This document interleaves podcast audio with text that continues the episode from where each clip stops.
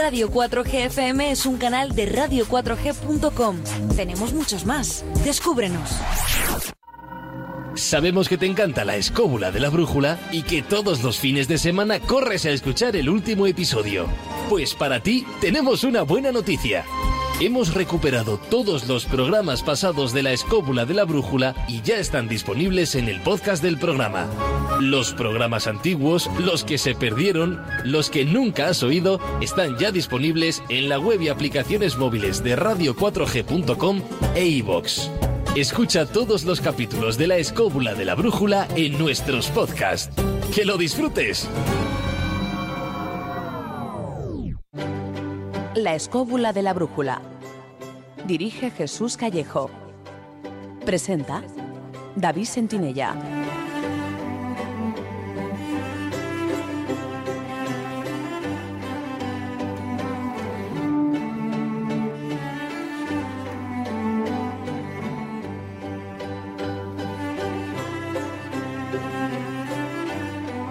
Buenas noches, ¿qué tal estáis amigos? Desde los estudios de Radio 4G FM en Madrid os damos la bienvenida a una nueva edición de La Escóbula de la Brújula.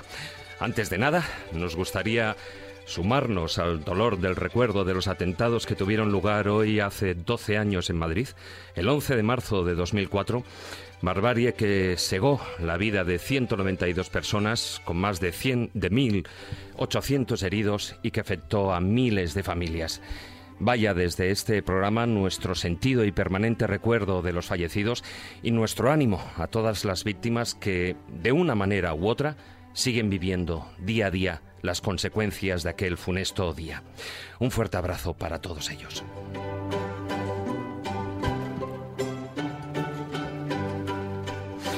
En la escóbula de la brújula nos gusta hablar sobre enigmas de la historia y de la ciencia, viajar a lugares insólitos, recoger sus misterios arqueológicos y antropológicos, analizar mitos, leyendas, supersticiones o conocer personajes heterodoxos profundizando en sus vidas y en su obra. Y precisamente esta edición vamos a dedicarla a hablar sobre uno de ellos, Walt Disney, considerado una de las diez personas más influyentes del pasado siglo XX, porque alrededor de su vida, de su historia y de su gran creación, la factoría Disney, aparecen decenas de misterios, de chismes, rumores y leyendas que abarcan desde su personalidad o su muerte hasta los mensajes subliminales de sus películas o los supuestos secretos que envuelven a sus famosos parques de diversión y atracciones. Para ayudarnos a abordar el tema, contaremos como invitada con la experta Pepa Yausas, analista de comunicación audiovisual, guionista y escritora.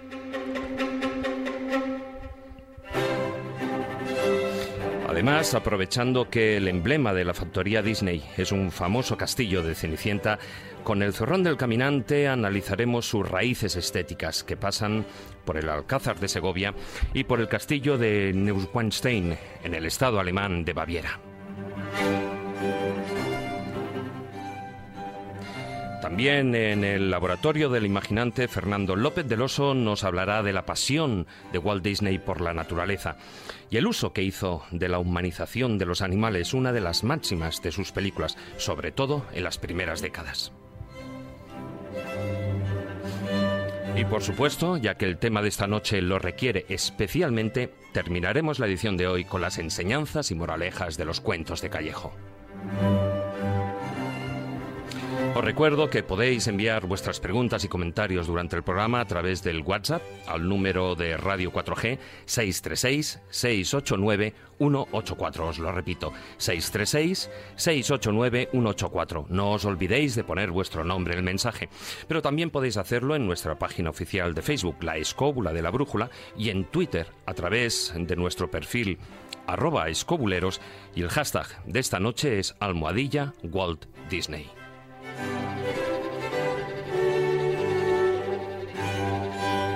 Dicho esto y con la ayuda de Víctor San Román, que nos acompaña a los mandos de la parte técnica, nos subimos a nuestra particular escóbula voladora, dispuestos a desentrañar algunos de los muchos enigmas que encierra la producción de la factoría Disney.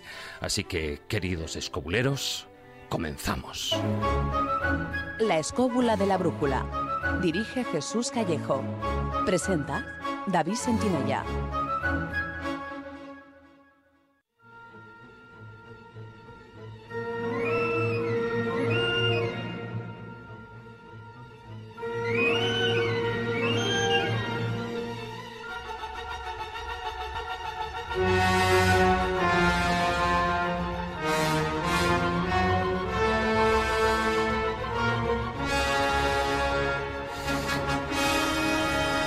¿Quién no recuerda esta música?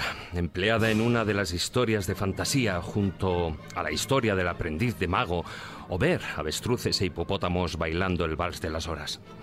La narración visual está llena de simbología, donde el diablo despierta y llama las almas de los difuntos para mostrarles el infierno en una danza macabra.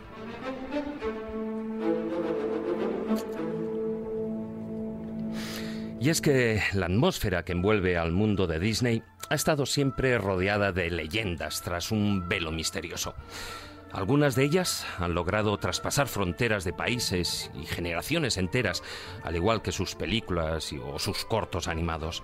Anécdotas con animadores, mensajes ocultos, fotogramas lascivos, códigos secretos, desde las leyendas más disparatadas hasta las increíbles pero reales, todas ellas permanecen como enigmas en el imaginario colectivo.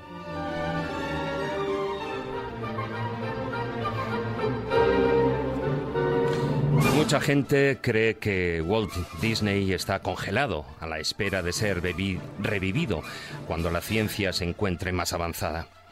También se dice que nació en España, más exactamente en Andalucía. Pero a la vez que estas preguntas también asaltan otras muchas. Es cierto, por ejemplo, que nunca se han declarado personas muertas dentro de uno de los parques hasta que han salido de sus puertas. ¿Hay escenas eróticas escondidas en las películas animadas? Todos estos y muchos más rumores son parte de los enigmas que rodean a la factoría Disney y a la figura de su creador. Por eso, esta noche, en la escóbula de la brújula y junto a nuestra invitada, trataremos de dar respuestas a muchos de estos misterios.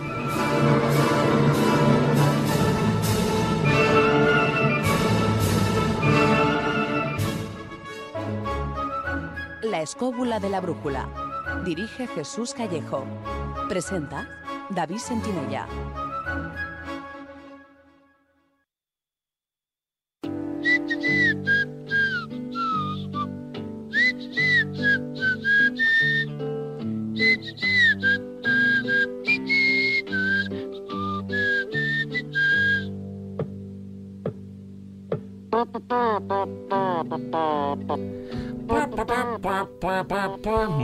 Noches, don Jesús Callejo. es la forma de contestar. Muy buenas noches, don David. Bueno, hoy un programa, a ti que te gustan tanto los cuentos, las historias y además historias con mensaje. Vamos, hoy disfrutarás como un niño. Pues sí. Vamos a hablar de un creador de sueños, ¿no? Hay tantos, ¿no? En la historia de la humanidad. Walt Disney para mí es lo que representa, ¿no? Luego hablaremos del otro lado, de los otros aspectos, de las leyendas urbanas, pero Walt Disney eh, es el clásico, el personaje, ¿no? Que por antonomasia te crea todo un mundo en el que tú te envuelves. También eso lo creo Méliès con sus películas, ¿no? Lo para que Méliès tuvo una influencia mucho menor.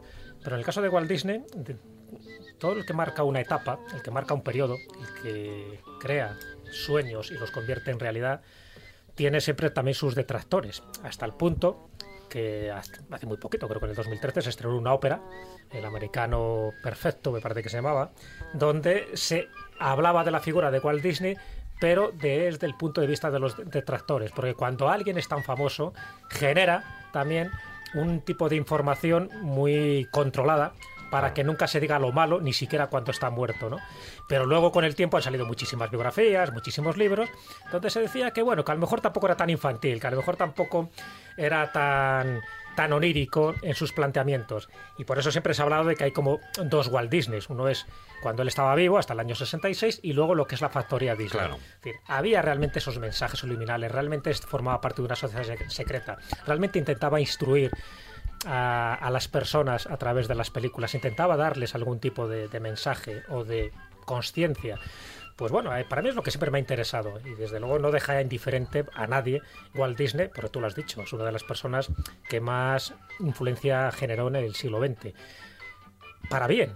Otra cosa es luego que formaba parte de esa American Way of Life, no lo olvidemos. Exactamente. para entender a Walt Disney hay que entender su época, hay que entender que nace en una, dejándolo de Mojácar, que nace en un Estados Unidos donde lo que se buscaba era precisamente eso, generar sueños, generar un estado de vida donde todo fuera posible y donde el talento quedaba reconocido. Muy buenas noches, don Carlos Canales. Hola, buenas noches. Bueno, tú que además eh, sueles viajar mucho por ahí, por Florida, ahí te encontrarás esa, esa idiosincrasia eh, de, norteamericana y por supuesto también toda esa parte que de la que estaba hablando ahora Jesús. En un lugar en el que nunca he estado y tiene uno de los lugares esenciales del mundo Disney, está en Florida, pero jamás está en Orlando, en el parque Disney. A ver, Disney, Jesús, eh, para complementar lo que ha dicho Jesús, exactamente es así. Disney es uno de los ejemplos perfectos del sueño americano del American Way of Life clásico, del, de la persona de, de, genio que movido simplemente por su ambición, su ambición honesta, por su capacidad de creación y por su creatividad, es eh, eh, constructor de mundos, o sea, algo parecido a Steve Jobs, gente de ese estilo, gente que cambia, que cambia el futuro, que cambia su destino y el de los demás, simplemente usando su talento, imaginación y capacidad de, de, creación. La verdad es que Disney ha tenido una influencia muchísimo mayor en el mundo de lo que habitualmente se cree, pero muchísimo más. Y de hecho, eh, incluso para sus detractores, que los hay, pero pocos en, relación al, impacto que ha tenido, no han hecho otra cosa sino que engrandecer su, su legado.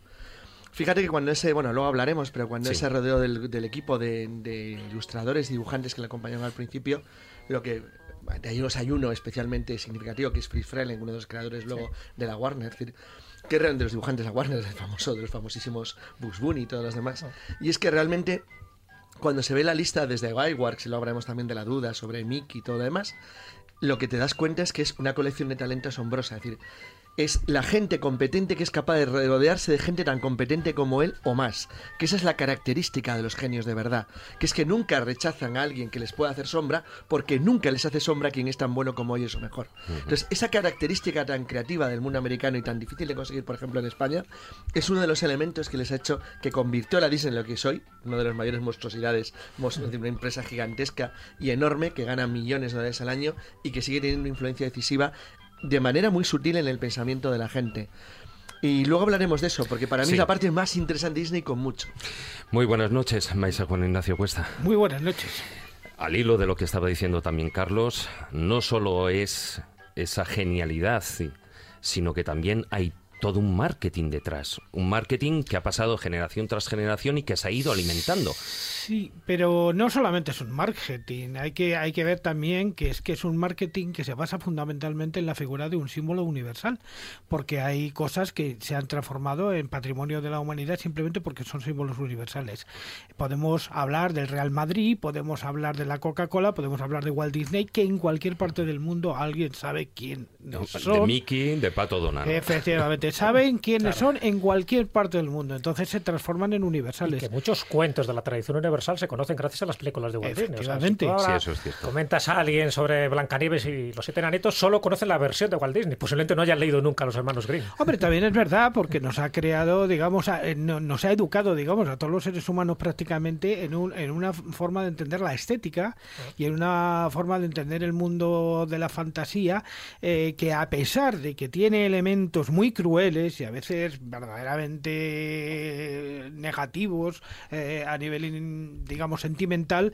Sin embargo, nadie eh, rechaza los mensajes positivos que ha tenido todo esto. O sea, ahí tenemos el pobre Dumbo que se muere su mamá, pero luego el pobre Dumbo resulta que se supera a sí mismo y termina volando con las orejas. Además, esa parece, hablaremos a lo largo del programa, pero eso parece que es una máxima dentro de las películas de Disney. Eh, sí, claro, pero hay una serie de el hombre, el self-made man, o sea, el hombre que se hace así mismo, o sea, pero eh, personalizado en un... Me da lo mismo en el Bambi, me da lo mismo en Dumbo, me da lo mismo en Pongo. Es que son tantos y tantos y tantos. Hay una serie de patrones que lo veremos que se siguen en las películas de Disney clarísimamente, como ciertas categorías y son todas exactamente iguales.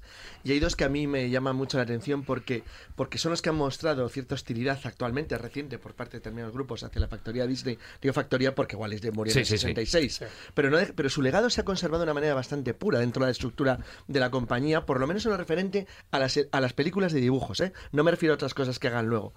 Pero ahí es verdad que los criterios, que los porque el renacimiento a partir de la sirenita de Disney en los años 80 finales o 90, no me acuerdo cuándo es ahora mismo, es, es después de un periodo en el que la compañía tuvo hasta problemas serios económicos, pero se recuperaron formidablemente bien. Y ahí hay una serie de mensajes que se han mantenido de manera constante, con cierta adaptación al mundo moderno, pero con muy ligera adaptación. Dos cosas para luego ir debatiendo en el finlandón que serán, creo que serán, que para mí son especialmente interesantes, además en relación al mensaje oculto y a esto que para mí lo que más me fascina. Sí, porque hay, hay una cosa a la que te- no podemos nunca pasar cuando estamos en lo de Walt Disney. Walt Disney tiene un mensaje siempre iniciático. Está claro. O sí. sea, Mm. y siempre hay un elemento No creo que dentro- siempre, luego lo discutiremos. Bueno, no creo que bueno, casi siempre. En muchísimas siempre. de las películas de, Vale. de Lo- Disney aparece el sabio que te da esa iniciación. Por ejemplo, los cuervos en Dumbo, que me- se me ha venido de repente a la Sí. cabeza, pero si lo vemos también en otros sitios, también. Porque o las ah, haditas en la Cenicienta. El sí. Rey Hombre, León. evidentemente, el caso de fantasía no, porque el caso de fantasía es otra historia. Aparte de que decíais antes, eh, hablabais de la sensualidad de algunos dibujos de Disney, vamos, por favor, eh, fantasía es sensual ah, total. O sea, la parte, por ejemplo, que recrea la pastoral de Beethoven, o sea, es que todos están desnudos todo el tiempo, además en una Arcadia completamente idílica, pero de dibujitos. Que parece que les asexúa el de ser dibujito. Bueno, pues no. Pues no, te lo puedo garantizar que no. Pues decir- sí, de brujo. Lo que voy a decir es que ahí, dentro del, del- del, el reconocimiento, del crecimiento, hay dos cosas que a mí me fascinan de Disney y una está muy relacionada con su, vida per- con su carácter personal. Y es que efectivamente en todas las películas de Disney existe la superación, eh, la dificultad, el riesgo, el mérito del que lo ha hecho bien. Hay un malo siempre, muy claramente significado, con unas características el bien muy de malo, sí. distingue muy claramente, es muy maniqueo, distingue muy bien el bien del mal. Y además lo hace de una manera exprofeso, es decir, va claramente a distinguir el bien del mal. Y sobre todo, ese bien y ese mal están directísimamente relacionados con la vida natural, con la realidad naturaleza del mundo. Es decir, no se oculta que el mundo es duro y que el mundo es complicado. Eh, una anécdota personal, no tiene nada que ver. Walt Disney era terriblemente duro con sus empleados. Walt Disney tenía a los dibujantes mejor pagados de Estados Unidos, especialmente a través del éxito de sus primeras películas, pero estoy hablando en los años 30, País Vasco como Blancanieves fueron un, auténtico shock mundial, porque es que no había, nadie había hecho nada parecido en la vida. Bueno, ganó muchísimo dinero y pagaba muy bien, o sea, no se puede decir que pagara mal, pero, hombre, Estados Unidos es un país que en aquel entonces era un país mucho más sindicalizado que ahora. Era un país donde había una, una- salía, acababa de salir de la, de la Gran Depresión y la gente, bueno, era muy consciente de cuáles eran sus derechos y cuáles eran sus obligaciones. Y cuando en el año 37 se planteó un conflicto con los trabajadores de su estudio, la, la re- la reacción de Disney fue brutal. Disney tenía prohibido militar en sindicatos a sus, a sus trabajadores en los años 30. El conflicto fue muy duro, muy agresivo y encima la opinión pública se le colocó en contra, porque estaban todos de acuerdo con lo que decían los trabajadores, porque era todo bastante sensato por otra parte, no decía nada extraordinario. Entonces, bueno, estuvo a punto de pegarse con uno de los, personalmente, con uno de los, de los dibujantes, que de jefes de estudios, que era Art Babbitt, con el que él tenía una relación de años. Entonces, este, este tipo de Disney es, es- es inimaginable o no se entendería si no se entienden como sus películas. En sus películas, sus héroes, los héroes, y me da igual, desde el Rey León, que no es de él porque había muerto, pero que mantiene sus criterios, lo pasa fatal. Sus héroes, los héroes Disney lo pasan fatal. Y las heroínas Disney, que no son mayoría, son Es que eso chicas, los hace mejores. Claro, lo pasan fatal, pero se enfrentan a mundos reales y duros donde se distingue claramente el bien del mal y donde el esfuerzo siempre es premiado al final. Entonces, aparte de ese mensaje genérico que es global, tener en cuenta, y es eso en lo que no es- estoy de acuerdo en parte con Jesús y en parte con Juan Ignacio, que parte del mensaje misterioso de Disney deriva de algo elemental y es que se inspiran cuentos de hadas clásicos. Entonces, que sí llevan un mensaje implícito, no es que lo añada él, es que lo Claro. tienen de, de Os fábrica. digo que en algunas películas. De hecho, de hecho, una de las cosas que le criticaban a Walt Disney es cuando hace versiones como la de Blancanieves o como la de Pinocho, es que edulcora mucho los finales. O sea, que a pesar de lo que estás diciendo, Carlos, Sí, Pinocho es una, una, quita parte es de- que Pinocho es tan duro que es casi de terror. Claro, o sea, que le quita parte de dramatismo y lo quiere hacer más edulcorado porque quiere hacer películas para todos los públicos, para toda la familia. Entonces, si nos vamos al origen de los de algunos cuentos de hadas, son durísimos, son muy gores, son muy trágicos en algunos casos. Entonces, eso ya lo edulcora los hermanos Green y, y Walt Disney le da otra tuerca de vuelta y los hace todavía mucho más finos, más digeribles. O sea, que cuidado, que es verdad que la vida es la vida y los buenos son los buenos y los malos son los malos, pero de alguna forma traiciona en parte algunos de los mensajes originales de esos cuentos arquetípicos de hadas. Hombre, y luego también, suaviza más y, que y nada, luego suaviza, también sí. el uso que hace de, de la historia, porque de hecho, por ejemplo, utiliza pues, historias como Pocahontas, en la que, bueno, pues él mm, mezcla todos esos mensajes, también lógicamente en voz de, de los sabios, Mm. eh, de los chamanes y indios, pero también le pone voz a la propia naturaleza.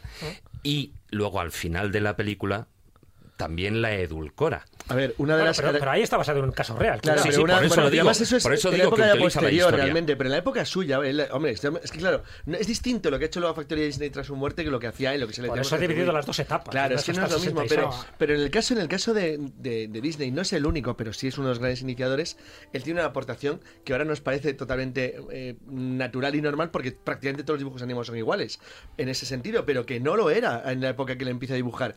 Y es que personaliza a los animales de una manera absolutamente fabulosa. Es decir, porque los da además características humanas hasta extremos que incluso los identifica, es decir, eh, con determinadas especies, con determinadas conductas. Por ejemplo, recordar, aunque sea posterior a la muerte, las llenas nazis del Rey León. Es decir, Sí, que, por cierto, cada- cada recibió una denuncia, ¿eh? Está por ello. asignado, asignado a un determinado tipo de características. Entonces, eso que, por ejemplo, en Bambi, que es la película mm, armónica, natural, perfecta para mí del, del mundo Disney, esto se nota más. Y Porque muy Dumbo dura, es- ¿eh? Y muy sí, pero es más dura Dumbo. Pese a todo, el comienzo de Dumbo es quizás más duro. Es una película muy tierna, muy que va, va muy sensiblera, que va a hacer daño. Entonces, en ese es- escena genial la película Sí, porque- 41 de Spielberg, cuando empieza la película, la estrenaron en octubre del 41. Eh, Pearl Harbor la atacan en diciembre, el 7, y está el general viendo Dumbo a todo llorar ahí. Sí, porque además existe el rechazo. Además, fíjate que también hay un mensaje porque detrás de, incluso hasta en la actualidad, todo ese rechazo escolar, el que muchos niños eh, reciben mm, por desgracia, ¿no? Y, y en Dumbo se puede ver ese mismo rechazo, no de la escuela, sino de su propia eh, estirpe, ¿no? Sí, hombre, Dumbo recibe el bullying famoso por sí, sí, parte del resto de los animales del circo. Sí, señor, pero- es una perfecta definición. Claro, pero además hay una cosa, hay una cosa que es absolutamente clara. Disney lo que hace es coger algo que ya era persistente, que es coger los trasuntos de la comedia del arte, fundamentalmente, y lleva la comedia del arte al dibujo animado. O sea, el trasunto También del es el verdad, bueno, el malo es, y, es verdad y que también intentó experimentar. Por ejemplo, el fracaso de Pinocho, Pinocho fracasó cuando estrenó en el año 40. o Bueno, y 39. Fantasía Bueno, tampoco creas que No, no, no, Fantasía mucho. fue bastante mal, pero los dos eran experimentos. 40. Sí, pero Fíjate que eran después- experimentos diferentes. El primero era musicalizar, que es una cosa realmente brillante y original. Fracasó con el público, luego ha sido un exitazo mundial en la historia. claro. Y sin embargo, en el caso de Pinocho, edulcoró una historia que es terrorífica. Y no lo logró. En la edulcuración no funcionaba bien. O sea, él hizo pruebas, algunas salían bien, otras mal. Pero eso es lo normal dentro de alguien que es muy imaginativo y original. Y algo muy importante a destacar, ¿no? Y es que dignificó los dibujos animados. En aquella época, estamos hablando de los años 20, los años 30. Hombre, con las no- sinfonías tontas. ¿no? Claro, entonces eso, elevar la categoría de arte los dibujos animados no era tan fácil. No era tan fácil y más cuando estaba empezando el cine, donde lo que se buscaba pues era eso, los personajes reales. Y él mezcló pues, escenas reales con escenas de dibujos Es que animados. fijaros, es que fijaros que en este tablet, que es el que este tablet que es el que utilizo yo llevo fantasía, porque es que yo fantasía la tengo que ver de vez en cuando. O sea, es- la necesito, o sea, Es una es que es algo que lo necesito ver de vez en cuando por- porque porque estéticamente mm, digamos es, es la base de, de- de una manera de hacer. Bueno, pues vamos a dejar esta introducción aquí y nos metemos directamente, seguimos evidentemente con el mundo de Disney, pero nos vamos hacia uno de sus emblemas.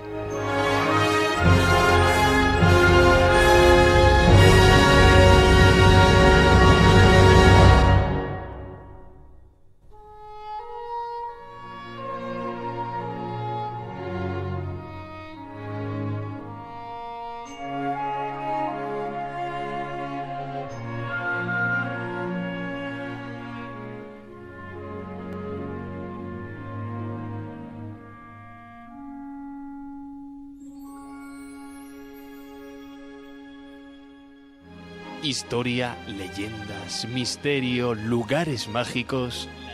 La escóbula de la brújula.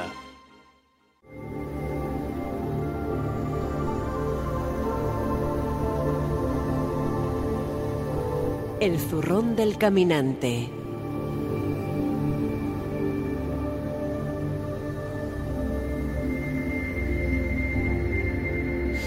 Bueno, y como decía Maese, uno de los emblemas, porque además es el que aparece al principio de todas las películas, al menos en los últimos 20 años de la factoría Disney. Ese famoso castillo de Cenicienta.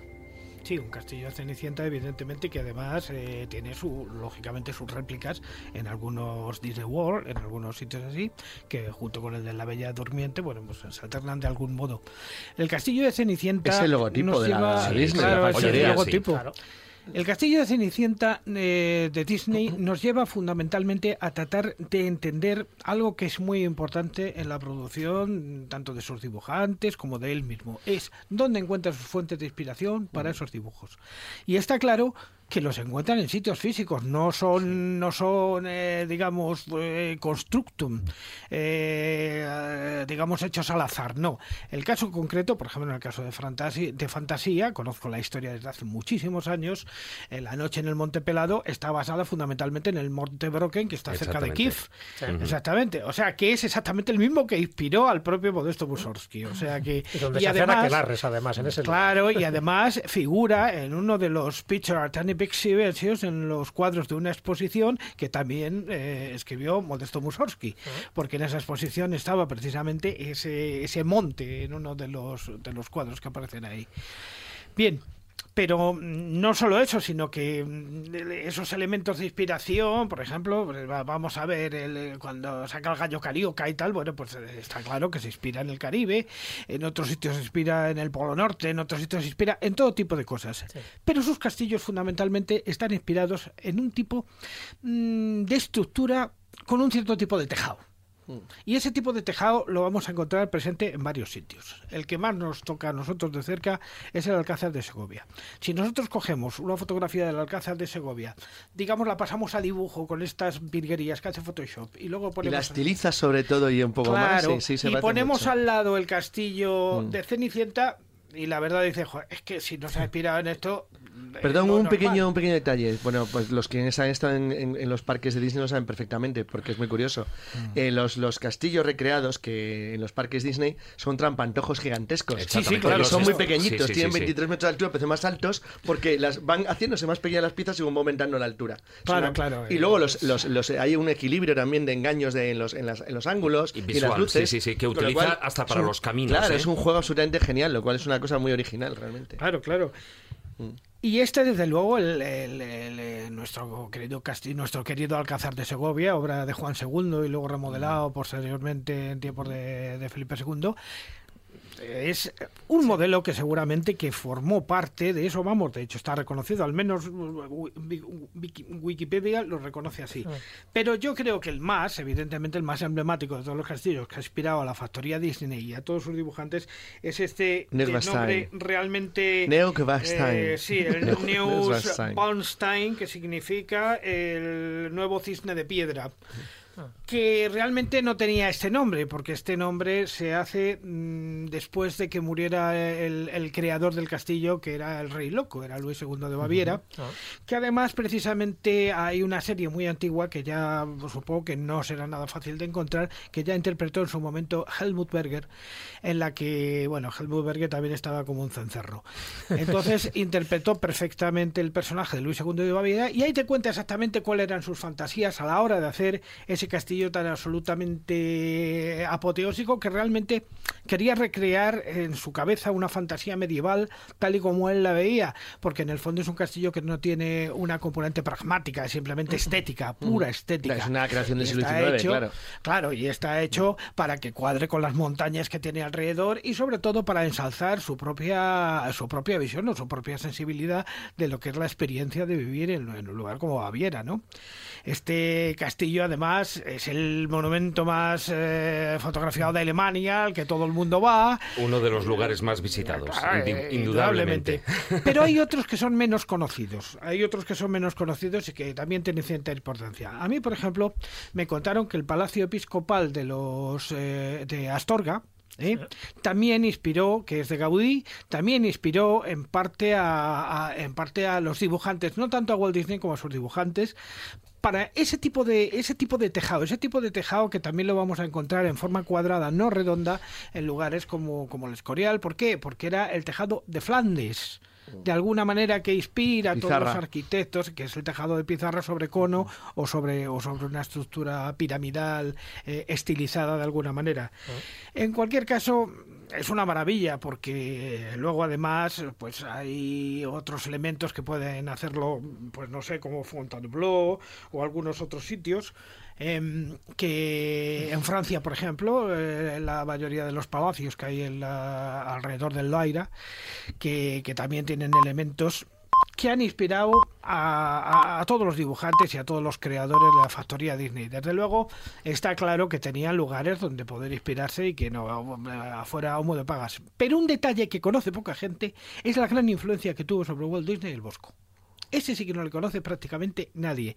Y sin embargo, sí aparece el Bosco en la obra de los dibujantes de Walt Disney. Vuelvo a decir, si no sé exactamente si en el propio Walt Disney Ah. o en el estilo de dibujo que se pretendió que estaba literalmente copiado de grandes reproducciones que se hacían de, de El Jardín de las Delicias y de otros cuadros del Bosco en grande, buscando no la imagen sino la técnica. Claro, y la influencia de Dalí, no lo olvides, que Sí, trabajó con él Sí, y Dalí incluso tenía ese Era concepto hoy, surrealista. una película juntos, A eso me refiero, corto. que no me extrañaría que Dalí influyera mucho más que el Bosco en esta concepción. Hombre, no cabe duda que estos eh, dos lugares básicamente que has comentado, tanto el Alcázar como el, el castillo de Neuschwanstein, eh, son...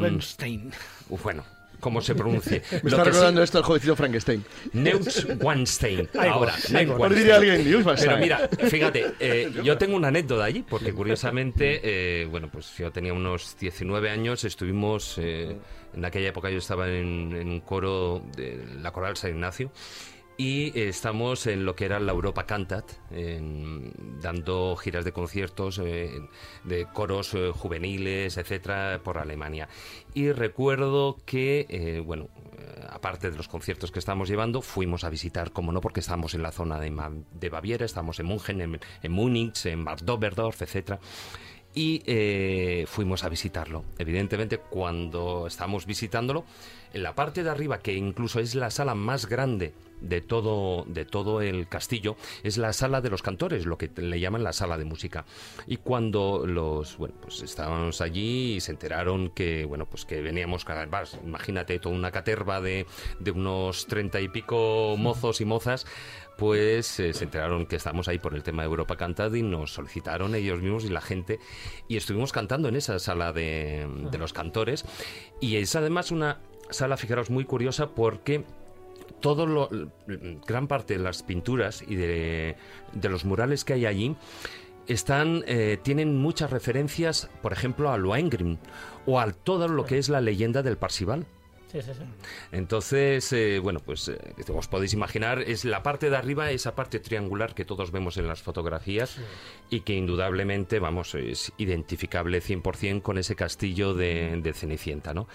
Pero bueno, mm, no sé si quieres aportar algo más, eh, Maese. No, no, no. Yo creo que hemos desvelado de alguna manera Todas las referencias, el las skyline fuentes, de- las de fuentes, Disney, es las fuentes de inspiración. Ahora mismo, por ejemplo, sé que Pixar eh, ha decidido recrear eh, paisajes españoles en, en su, en su próxima película y hay algunos que, que son evidentemente españoles ya en algunas de las películas que se hicieron en su momento.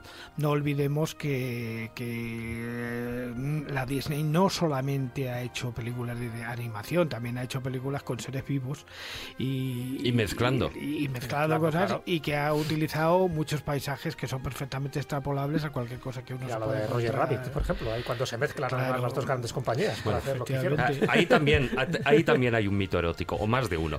Pues sí. Bueno, vamos a entrar en el filandón. La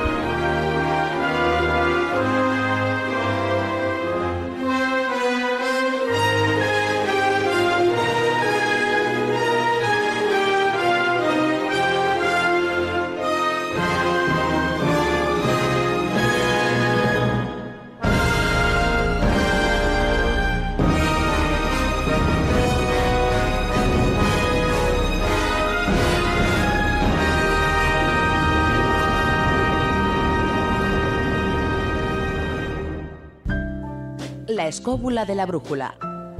Dirige Jesús Callejo. Presenta David Sentinella. Hola, soy una de las muchas personas que colabora con la UID comprando su euroboleto. Por tan solo un euro diario, ayudas a muchas personas con discapacidad y al mismo tiempo tengo la opción de hacerme millonario. ¿Y a ti no te gustaría serlo? Organización Impulsora de Discapacitados, 902-113-883. Si eres discapacitado, llámanos. Si no lo eres, apóyanos. Contamos contigo.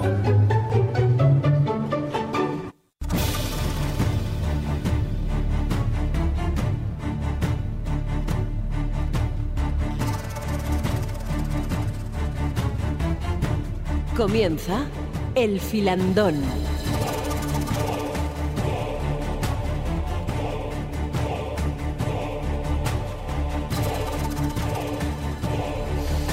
Las 10 y 35 minutos de la noche y empezamos con el filandón dando paso a, invitando a nuestra a nuestra invitada, valga la redundancia, Pepa Yausás, que si no me equivoco se encuentra ya al otro lado del teléfono. Muy buenas noches, Pepa.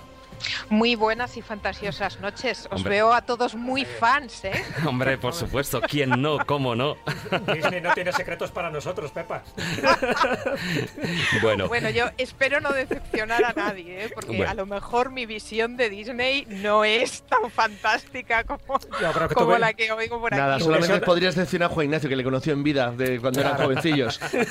bueno, antes de nada, dejar que, que presente a Pepa. Es analista de comunicación audiovisual, guionista, escritora, profesora de narrativa visual y guion cinematográfico en varias escuelas, colabora con la página web Big Cartoon, la mayor base de datos del mundo del entorno de la animación, y es especialista en cuentos de hadas y contenidos simbólicos de las narraciones de ficción. Además, en la actualidad está preparando un libro sobre esa primera etapa de Walt Disney desde sus inicios hasta el estreno de Blancanieves. Bueno, sobre todo y antes de nada, pues bienvenida a esta escóbula de la brújula mágica de esta noche. Muchísimas gracias, encantada de estar aquí. Oye, antes que nada, pediros a, todos disculpas y sobre todo a las personas que nos están oyendo por si acaso en algún momento este invento se nos corta porque os llamo desde un poquito lejos y a lo mejor pasa, pero que no cunda el pánico que vuelvo enseguida. ¿eh? Bueno, nos llama desde la ciudad de la luz, la ciudad del amor. Bueno, una, una, de las ciudades eh, también de Walt Disney. También. Porque aparecen un montón de sus películas. Oh, París, París. Notre Dame. bueno, me gustaría comenzar, eh, Pepa, por esos orígenes de, Walt Disney, ¿no? Porque siempre ha habido ese misterio, esa, esa duda, porque muchos dicen que nació en España, para ser más exactos, en Andalucía y en una localidad eh, en Mojácar. ¿Qué se sabe de eso? Porque existe partida de nacimiento, no existe partida de nacimiento, ¿qué hay de realidad en todo ello? Es increíble cómo las leyendas urbanas tienen vida propia y alcanzan dimensiones inconmensurables. No, yo siento decepcionaros muchísimo a todos, pero Walt Disney no es español. No, no tiene más relación con España que algunos escarceos cuando venía a ver a Dalí y, poco más. La, la, historia que creo yo que, como ya sabéis todos, empieza con la famosa revista Primer Plano en el año 42, en el año 40, si voy mal. Hablo de memoria, o sea que en algún momento me puedo equivocar con las fechas. Exactamente con el número 2 de la revista Primer Plano. La revista Primer Plano es una revista que el, el imaginario franquista diseña siguiendo los, eh, los, pasos de su amigo Mussolini y de su amigo Hitler, que manejan estupendamente bien los medios de comunicación y que además Franco sabe que tiene una mina de oro con el cine. Franco tiene un grandísimo problema con el cine americano. Y es que desde el punto de vista ideológico, además todos los censores, sabéis que montó un, todo un organismo para el tema de la censura, todo el mundo le recomienda, y él lo piensa desde el principio, que el cine americano debe ser bloqueado en España. Pero él tiene un grandísimo problema con este tema. y es que como cine en Corea del Norte. Igual, igual. le da muchísima pasta, ¿vale? Entonces él necesita este dinero. Y ahí entramos en toda una serie de contradicciones. Walt Disney, sabéis que en el año 35 hace un viaje por Europa y no pasa por España. Y no pasa por España, entre otras cosas, no porque en ese momento España estuviera en guerra, que ya lo estaba, sino porque cuando plantean hacer el viaje, su abogado le dice, uh, no vayas, él quería venir a España y a Portugal, pero su abogado le dice, no, no vayas a España, no hay hoteles de lujo, las carreteras son espantosas, es todo, uh, olvídalo. en las pensiones atracan. hay bandoleros en la sierra, lo clásico, vamos. lo mismo que decía Alejandro Dumas. Efectivamente, pues una cosa así. Y entonces Walt Disney se lo salta y se va directamente pues al, mundo civilizado, ¿no? Que es pues a, a Inglaterra, Francia, Alemania, todas estas cosas. Y una de las cosas que hace es entrevistarse con muchísima gente por donde pasa. Es una especie de, reguero de Papá Noel el que va dejando y todo el mundo quiere ver a Walt Disney. Bueno, una de las personas con las que se entrevista es con la hija del duce y su marido, no con Mussolini, con la hija, entre otras cosas. ¿eh? Y así podríamos citar una larga lista. Bueno, esto Franco, una vez que acaba la guerra y se da cuenta de que tiene una mina, lo tiene que explotar de alguna manera. Y además, tengo que confesaros, esto os va a hacer mucha gracia, porque no solo a Franco, sabéis que a todos, a todos los dictadores les encanta Disney, al de Corea del Norte también. Bueno, al de Corea del Norte, Disney y, todo tipo de películas, Rambo, todas las películas. menos el cine que hacen ellos, le gusta todo. Bueno, a Franco le encantaba Walt Disney, que decían que tenía una copia firmada por Walt Disney de su propia mano de La Cenicienta, que era su película favorita, tengo que decir. Perdona, hay un hecho que es cierto, y es que en la España arruinada de la posguerra, que estaba hecha polvo después de la guerra civil, España invirtió una auténtica fortuna, pero una fortuna de la época, en hacer la primera película española de dibujos animados en color, que fue Garbancito de la Mancha.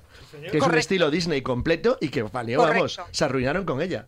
Absolutamente cierto, completamente correcto es el dato. Bueno, a lo que íbamos. El caso es que Franco pone en marcha toda esta película, que se pone en marcha desde el Ministerio, para darle publicidad al, asunto. Walt Disney no ha pasado por aquí, no va a pasar. Y esto a mí me recuerda un poco mm, aquello de, la película, ¿os acordáis que tienen que venir los americanos y nunca llegan? Bueno, pues... pues bienvenido Mr. Marshall. Claro. Efectivamente. Vienen a España gordos y sanos. Americano. El caso es que se pone en marcha este bulo que luego tiene, a, los, a lo largo de los años, tiene repercusión en varios escritores. Eh, eh, Mosley, cuando escribe la biografía de Disney en el año 90, entre varias que escribe, se hace repercusión del hecho. El Mark Elliot, que es el que escribe esta, esta biografía del príncipe oscuro, del príncipe negro de, de, Hollywood, también se hace eco de ella, y así una detrás de otra.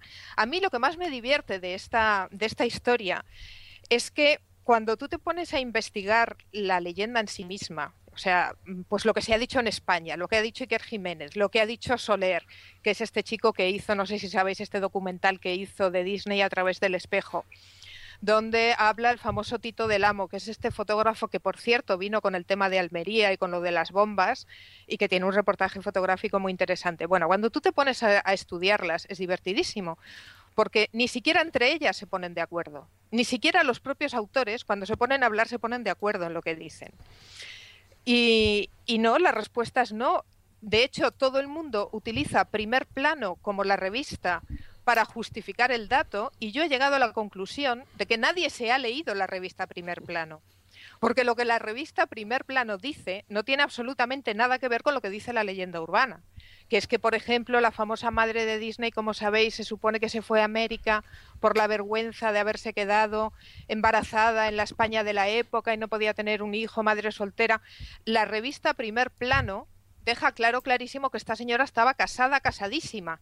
Sí, bueno, la, otra parte de la leyenda es la que eh, los padres en un viaje que hicieron a España, pues que mm, su madre, vamos, de hecho, daría luz en ese periodo durante ese viaje al llegar aquí a España, para ser más exactos, ahí en Mojácar. El, problema es que hay tantas versiones de la leyenda, David, que podríamos hacer enciclopedias enteras solo versionando la misma leyenda. Oye, ¿y, entonces qué pasa con esa partida de nacimiento? Ay, estos va a encantar. Estos va a encantar porque además tenemos dos abogados por falta de uno en el programa, ¿no? sí. y además han trabajado en la administración pública. Bueno, hay un dato curioso. Ahora te voy a contar una cosa, Carlos, que te va a encantar como historiador.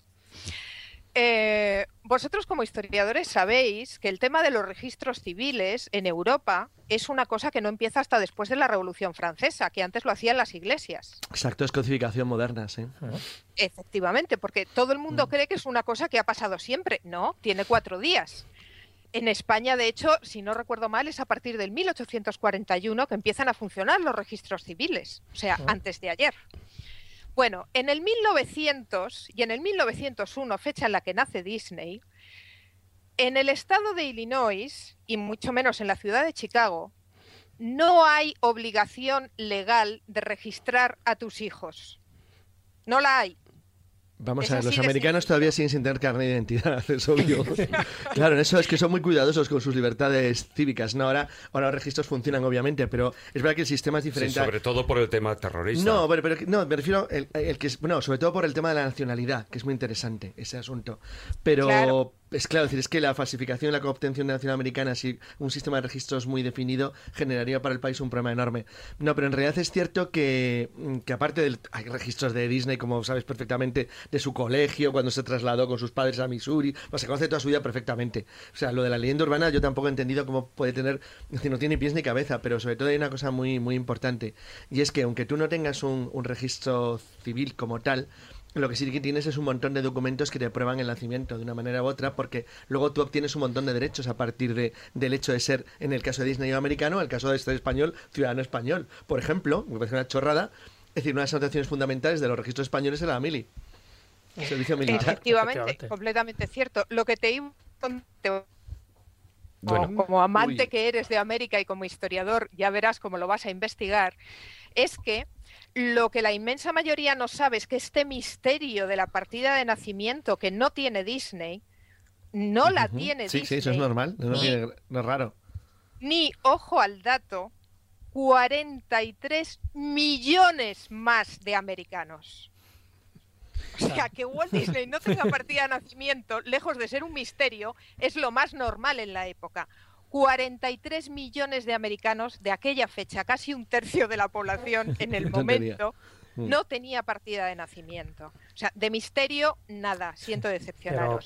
es... más, en el año en el año 40, que esto es lo que le va a gustar a Carlos, búscalo y descubrirás que se produjo una cosa que se llamó la crisis de las partidas de nacimiento, porque con el tema de la Segunda Guerra Mundial la gente efectivamente tenía que demostrar su nacionalidad y se encontraron que tenían un tercio de la población que no tenía partida de nacimiento y se armó la de Dios es Cristo. Pero lo que cuentan, Pepa, eh, la leyenda urbana, por seguir con esa, es que precisamente en ese año, cuentan que en Mojácar, en 1940, tres hombres que iban trajeados, visitan el pueblo, buscan la partida de nacimiento de José Guirao Zamora. ¿Existió este personaje? Pero el problema, el problema, amigo mío, es que dicen que llegó. ¿Quién lo dice?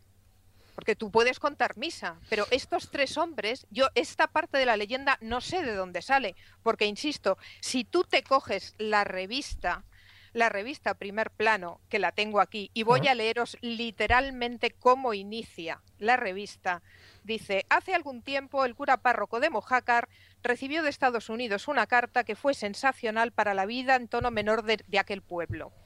Se pedía en esa carta la partida de nacimiento de José Guirao Zamora, bautizado en el pueblo de Guazamara en el año 1901 y esta carta que la, revolución ha hecho desaparecer la firmaba Walt Disney.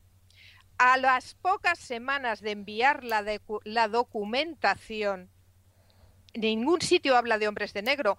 Lo que dice es que Walt Disney escribió Habla de hombres trajeados. Trajeados que, bueno, era más o menos lo mismo de extraterrestre en el año 40 en la zona, pero... el cura se supone que mandó la partida de nacimiento que debió de mandar la original, por lo que se entiende, y nunca más se supo. Bueno, por un poco de dinero se hace cualquier cosa. Bueno, se, se, ha comentado que el propio Walt Disney, cuando se enteró de la leyenda urbana, mandó a alguien a ver qué es lo que había detrás. Bueno, pero es verdad que el propio Disney llega a decir a Salvador Dalí en uno de sus encuentros que mis orígenes están en Andalucía. ¿Le dice eso o no? ¿O también es una leyenda urbana? Porque eso es, lo que intentan un poco aseverar para confirmar que él tenía orígenes andaluces. No, la respuesta es no, no es cierto. Y además, si seguís leyendo la revista Pueblo, veréis que dice que en el 1903 el matrimonio de Guirao y Zamora se van a Missouri donde dan al niño en adopción. No, miento, lo que dice es que se mueren allí y entonces los Disney, por lástima, adoptan al niño de los dos muertitos. Solo hay un problema y es que Disney no llega a Missouri hasta 1906. Y ahí hay fotos ya de él, por cierto. Hombre, claro, es- a ver, Sí, documentación repartía periódicos, Disney, hay fotografías de, él, de niño. Ahí tenemos toda Mm. la documentación del mundo que queráis y más. Y luego, por ejemplo, a mí me hace mucha documental este que hace Eduardo Soler de Disney a través del espejo, que es el famoso El Amo, que se supone que es el testigo principal, que él que perjura que fue amigo íntimo, poco menos que íntimo de Disney, vivía en la calle de enfrente, vivía en la casa de enfrente del amigo Disney, que este también sale en el documental de Iker Jiménez.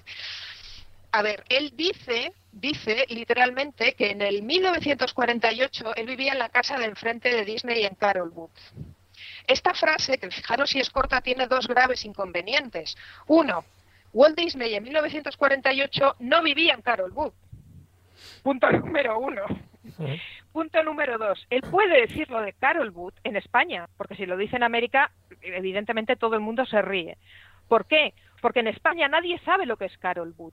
Cuando en 1950 Disney se traslada a vivir a Carolwood, es cuando construye ese famoso tren.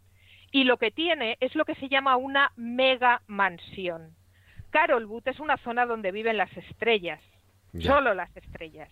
O sea, cuando hablo de mega mansión no es una metáfora, es como se llama en arquitectura.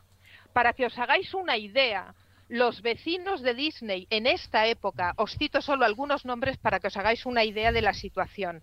Son Humphrey Bogart y Lauren Bacall, son Barbara Stanwyck, Robert Taylor, Frank Sinatra, Gary Cooper.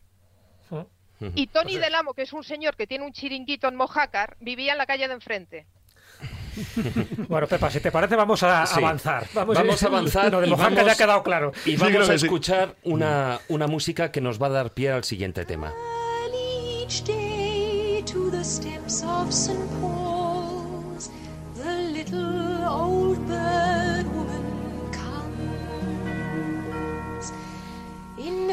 Porque si hemos hablado del nacimiento, vayamos ahora al otro extremo de la vida, a la muerte de, Walt Disney, porque sí que existen una serie de leyendas que circulan alrededor de, de este creador, de este creador de mundos y de fantasías que era Walt Disney que padeció un cáncer de pulmón y que, eh, bueno, pues dicen que el 15 de diciembre del 1966 falleció, o cuanto menos se, algunos aseguran que su cuerpo fue criogenizado, es decir, congelado.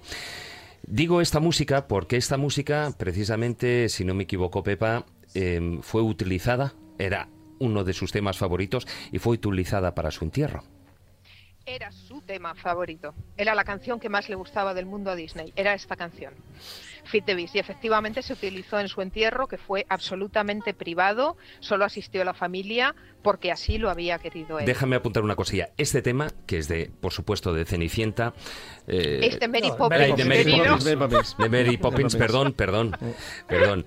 Que es un sueño, es un deseo que hace tu corazón. Cuanto menos es bonito, ¿no? El tema. Y además, un, tema sobre que lo que él girará a lo largo de toda su, su carrera, los sueños.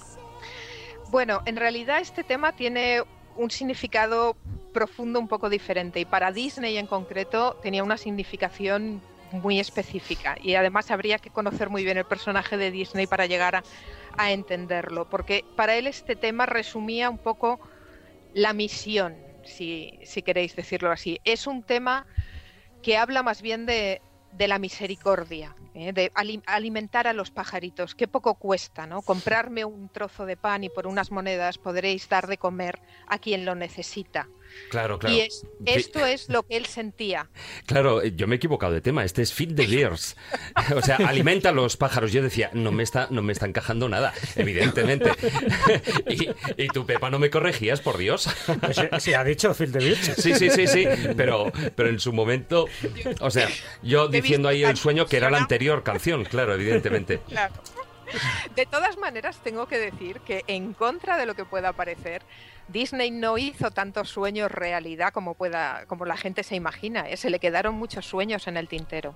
Bueno, y murió joven relativamente. Sí, claro, murió. también, y con muchos proyectos. Eh, hay una cosa que quería comentar porque es una de las cosas más desconocidas de Disney. Disney pertenecía a una orden, a una orden secreta, a una comunidad de rito masónico, que era la Orden de Molé. Él reconoció, o sea, nunca lo negó. Además, dijo que cuando él era joven tuvo una influencia eh, enorme en su vida y le estuvo siempre muy agradecido a las enseñanzas que recibió allí como iniciado de, de esta curiosa orden.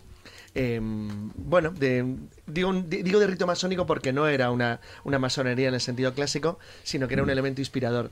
Entonces quería comentarlo porque es muy curioso, porque cuando estaba investigando sobre la, mirando un poquito sobre la orden de Molé, que por cierto no tiene presencia en España, la bandera, bueno, el escudo, que va dentro del escudo principal, es idéntico a la bandera de la Unión Europea, pero con una media luna de color dorado en el medio, lo cual no deja de ser curioso, y tiene 10 estrellas, que representan a las 7 virtudes y a las 3 libertades.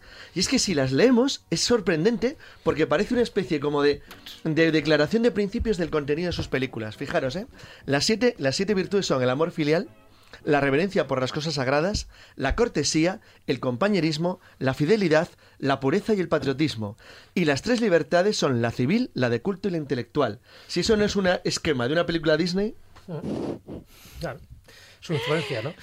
Eh, la orden de Molay no es una orden masónica. no, claro que no es el rito solamente lo que es masón, la funda, la funda un masón, es Eso cierto. sí, efectivamente, sí.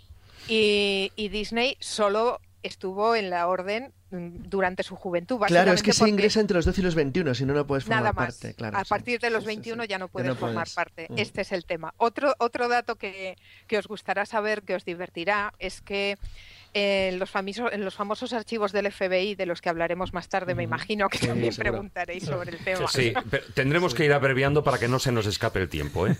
Por eso, bueno, pues la primera, cuando tú te pones a leer los archivos del FBI, la primera página en la que se nombra a Disney es del año 1936.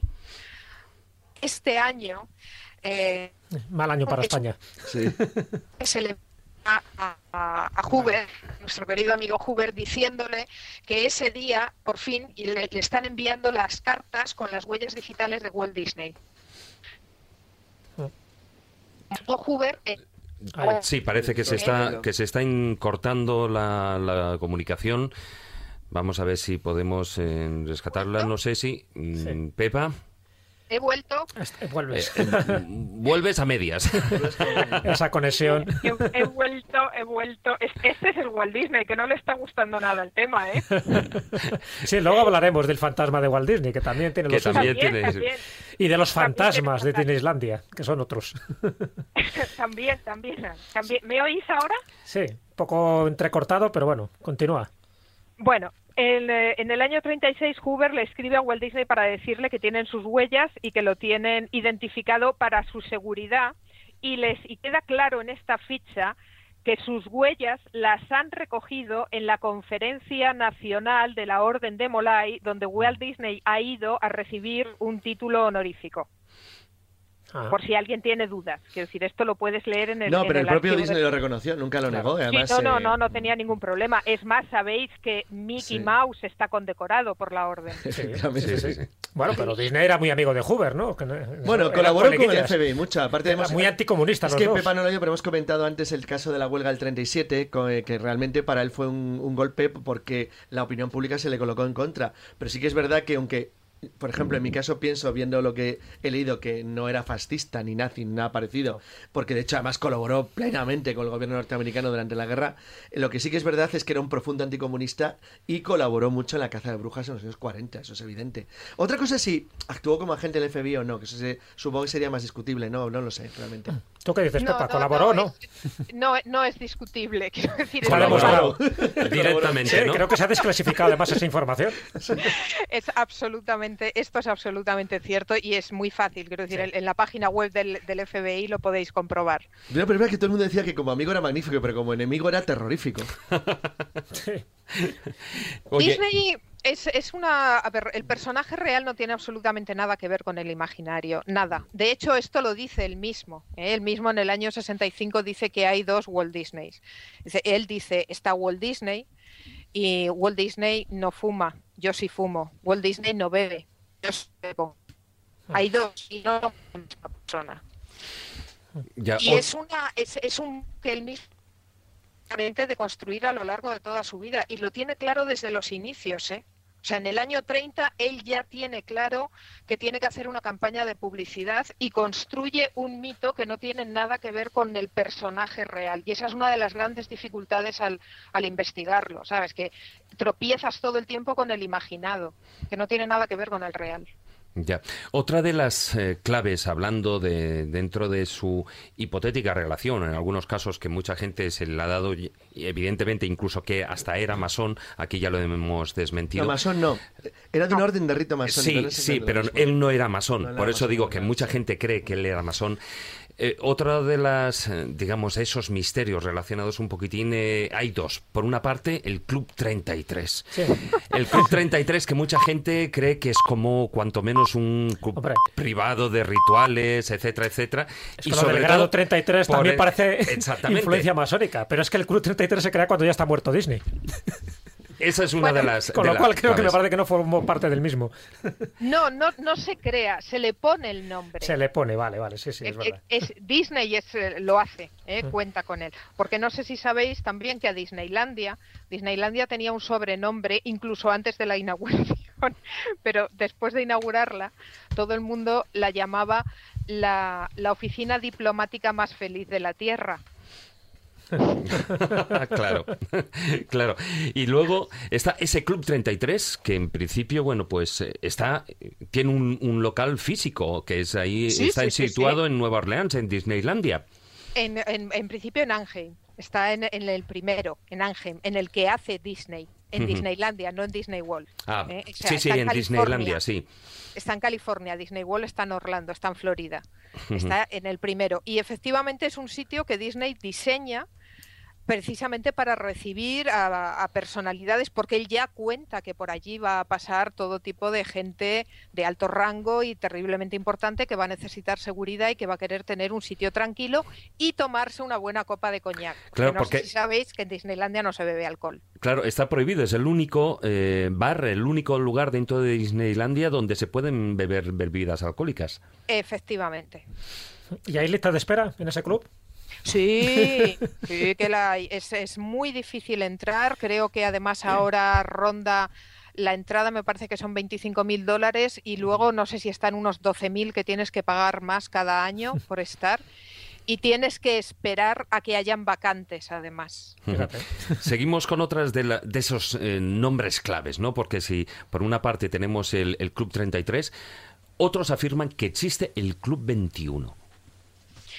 Eh, Y eso me parece que ya es más una leyenda urbana. Sí, sí. En Disneylandia a todo el mundo le gusta imaginar cantidad de habitaciones secretas y de pasillos escondidos donde pasan todo tipo de cosas, pero no son más que leyendas urbanas. La de comillas, que no es secreta, pero eh, estoy aquí. Sí, sí, sí, estás, pero a veces... eh, A veces te vas, vienes, te manifiestas. es el, es el, es el fantasma, es el fantasma de Disney. El único sitio no es exactamente secreto, pero no es accesible al público. Es una magnífica habitación que hay dentro castillo, que es, es el Lo, lo oímos, eh, Pepa, lo oímos eh, excesivamente entrecortado. Vamos a ver si podemos eh, solucionar el tema. A ver, eh, Pepa. Sí. Mm, no, parece, Bueno, mientras- parece que ahí se ha cortado. Eh, es, u- es uno de los eh, de esos mitos, de esas leyendas urbanas y dentro de esos códigos numéricos Dentro que de esos códigos, lo que te iba a decir, aparte del... Bueno, que no es solamente propio Disney, propio de mucho Claro. del cine en general. Hay uno ¿eh? que Como- llaman el código Disney también, que se, Bueno, además tiene un- bueno. una letra y un número, que Sí, es el pero- A113. Sí, pero está, está perfectamente explicado lo que es el A113. Sí, ya, Exactamente. pero- pero eso no quiere decir que sea secreto Pero- ni que sea no, un no, no, misterio. pero mucha gente no lo sabe. Además es que es curioso porque aparece en, en varias películas. Como o sea, varias. Todas. Hombre, no, no sé si en todas, pero incluso en las en las actuales, ya no En solo las de en las Pixar, en las de antiguas. Yo creo que En- casi en todas. casi todas, ¿no? Sí, sí, en Toy Story, en Bichos, en Buscando a Nemo, Los Increíbles, Ratatouille, Wally. Todas. Siempre aparece un camión, un edificio, un cubo de basura, lo que sea, con el código A113. Y que tiene un Es como, es como el acme de la competencia. Acme la Warner, Era, sí. la- Bueno. era el, el número de la clase que se situaba en el Instituto de las Artes de California, me refiero. Claro. Salía pues prácticamente De la clase todos de los- animación, donde- donde artistas. Todos habían estudiado, todos los que prácticamente estaban trabajando Claro. allí en, en la Pixar, en Disney, eh, habían estado en, en esa clase, en ese, en ese salón del instituto, el incluido Tim Burton, A113. incluido Tim ¿eh? también estuvo ahí. O sea que ya es un poco posterior, pero bueno, aparte de los grandes, ¿no? De John Lasseter, de Bram Beer, tal, eh, Tim Burton estuvo también en ese A113 y es un guiño, es una especie de guiño como pues como lo que tú dices de Acme o de ciertas marcas que de muchas películas americanas tiene que salir una Porque los marca. teléfonos americanos de películas siempre Claro. empiezan por 555. Sí, es un detalle muy curioso, fijaros. Bueno, tipo de- de me códigos. parece que hemos recuperado la conexión con Pepa y Ausás. Pepa, ya Aquí estás estoy. aquí. Bien. Sí, sí. venga, venga, sí, Sí, que sí. Nos, ha- nos has dejado a medias. Y no hay nada peor que nos dejes a media y nos cuentes encima lo del Club 21.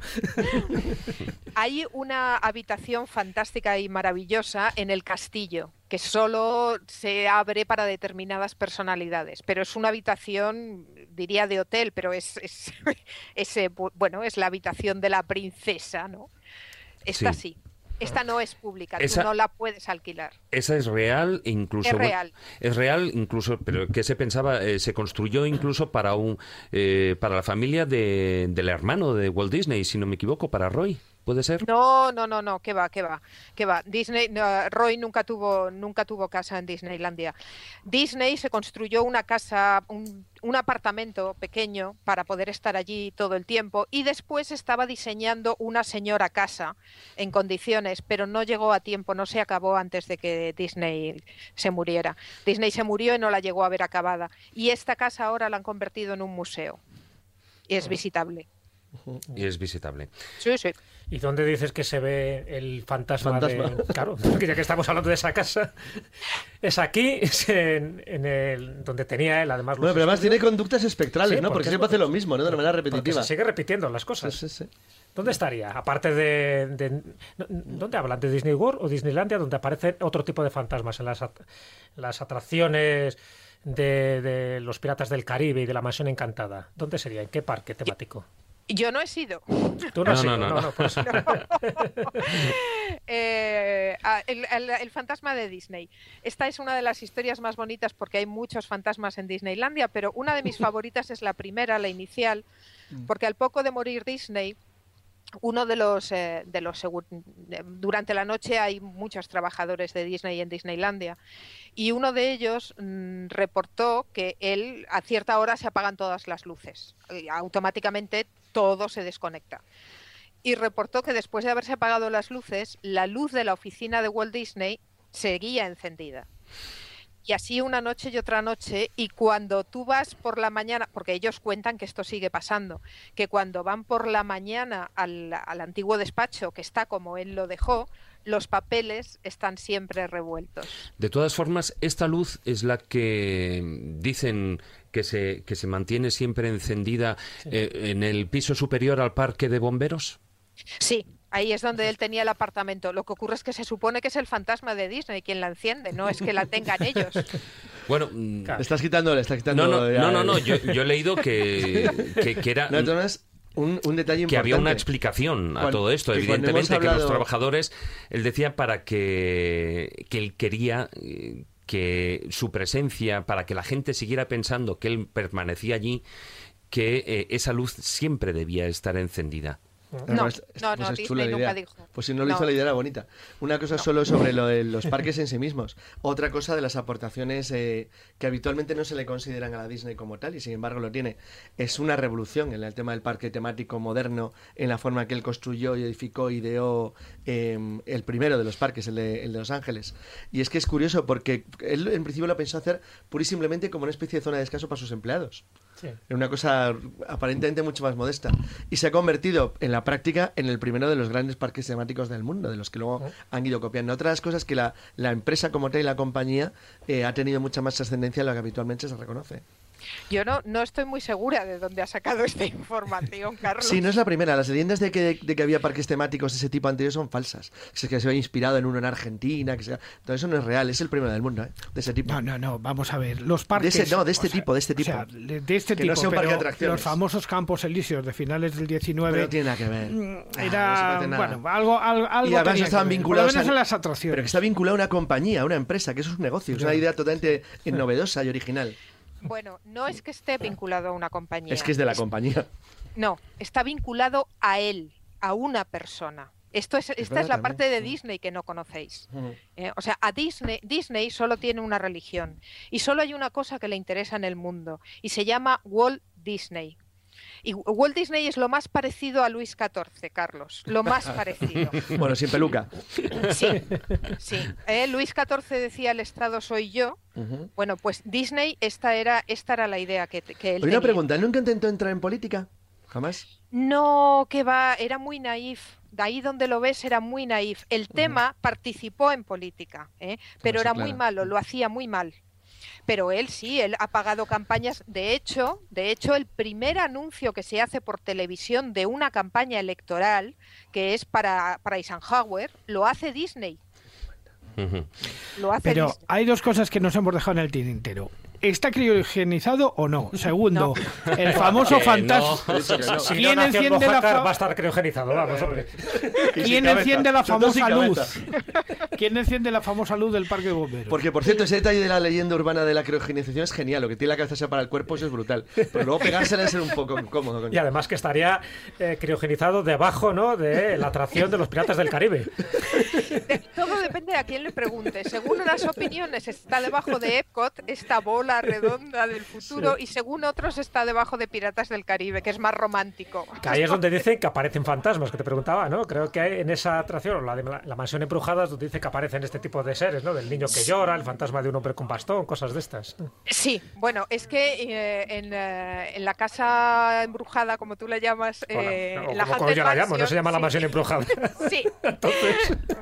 Bueno, aquí hay una leyenda porque esta en principio costó mucho poner en marcha esta atracción y se retrasó varias veces. Y entonces empezó a crear la leyenda urbana de que es que lo que habían hecho daba tanto miedo que el día que la probaron una mujer se murió del susto. Ya. Ah, y el fantasma, sí, el fantasma se quedó en la, en la mansión, ¿sabes? Y entonces el fantasma lo ves. Pero no solo eso. Resulta que hay gente que tiene la, no, no me preguntéis, la extraña idea de querer llevar allí las cenizas de sus difuntos. Y, y que las han vertido. yo. Las han- No, esa es la- esa es la leyenda. Porquería aquello. Como que- Esa es la leyenda. que las- vamos ¿y qué hay vamos de- con, otra, con otra leyenda y escucha esta música. Let's, let's give the good old White House to tricky, wacky, witty, Bolsheviki, Vicky Bow.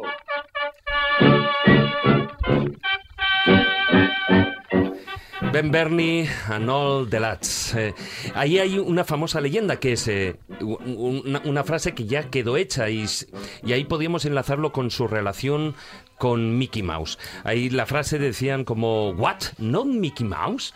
Eh, ¿Cuál es esa, esa leyenda popular que surge ahí en la década de los años 30? No sé si nos estás escuchando, Pepa. Me temo que no. No, me parece que se ha cortado. Se ha No, cortado lo que esa antes- que- lobo feroz, ¿no? Lo que antes le, le preguntaba es que sé, sé que en uno de, de las Haunted House, de estas las casas embrujadas, no sé exactamente cuál de los parques, por lo visto uno sacó un día la pistola y se le iba a pegar tiros a los fantasmas que se supone que están bailando.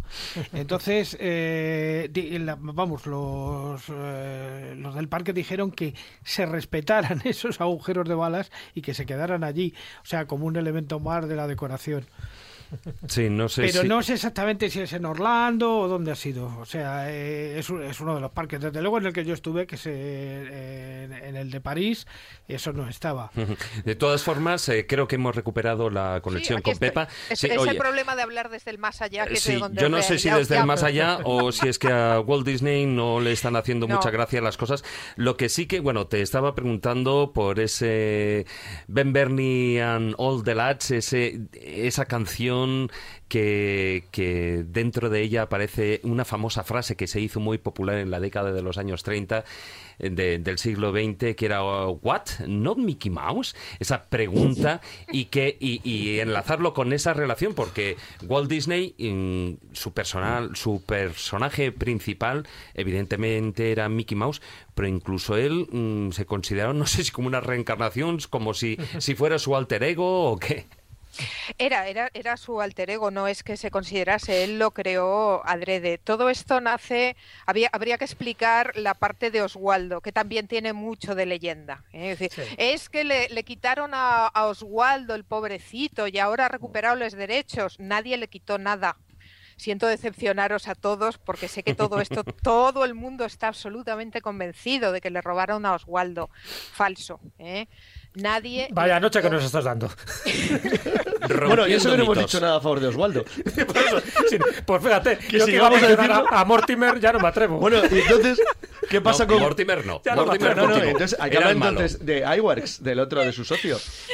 Ah, ¿Quién? O- iWorks. po- po-. Pobre iWorks. Pobre Sí. iWorks. Pero ¿cuál es la pregunta? Que si Oswaldo era de iWorks.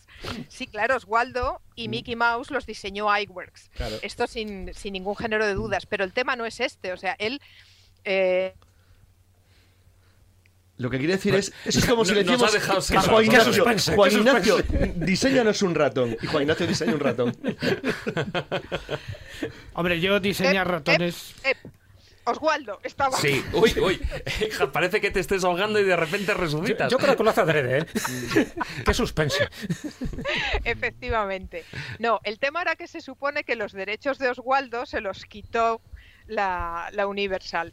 Eh, los derechos de Oswaldo no se los podía quitar la Universal porque Disney estaba trabajando para la Universal y Disney tenía un contrato firmado por él donde quedaba claro, clarísimo que todos los derechos eran de Universal.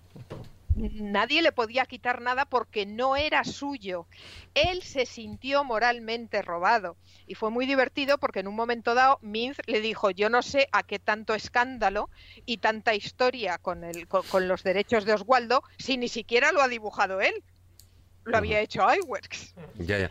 Y estamos, eh, antes de que se cortara, estabas comentando que evidentemente era un, un alter ego de, de, Disney, Mickey Mouse, pero Mickey Mouse Bueno, también ha sido bueno. utilizado, también tiene, eh, hay innumerables eh, eh, anécdotas, pero una de ellas es que eh, la palabra o las palabras Mickey Mouse fueron utilizadas en, en la Segunda Guerra Mundial. Desembarco de Normandía. Sí, claro. Eh, o- sí, to- todo... Todo falso. Todo falso. Pues sí, nos estás dando la noche, ¿eh? O sea, sí, bueno, y porque no tenemos tiempo, si no... A ver... Tampoco eh, hubiera sido raro, ¿eh? Al fin y al cabo era un personaje conocido.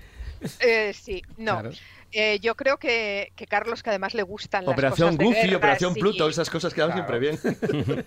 Por ejemplo. O en los 12 del patíbulo, cuando usan el pato Donald para marcar la posición que tienen que coger.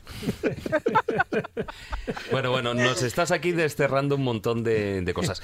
Vamos con otra de ellas. Por ejemplo, los famosos subterráneos. ¿Existen? ¿No existen? ¿Son solo, eh, digamos, esos, esas redes subterráneas que dicen que están debajo de todos los parques, o cuanto menos el de eh, eh, Disneylandia, y que algunos afirman que es todo un recorrido en el que hay una ciudad entera debajo, eh, con bares, con lugares para cambiarse, eh, etcétera, etcétera. Otros que dicen que, que es solo un, un- un tren para que los... Sí, sí, tú vete No sigas, David, no sigas, que creo que lo va a desmentir. o, o sencillamente solo un tren para trasladarse eh, los, los diferentes eh, figuras, los animadores, y que de repente pues no te encuentres la sirenita en, en yo que sé, en tierras de, de... en otro set absolutamente diferente como podía ser Pinocho.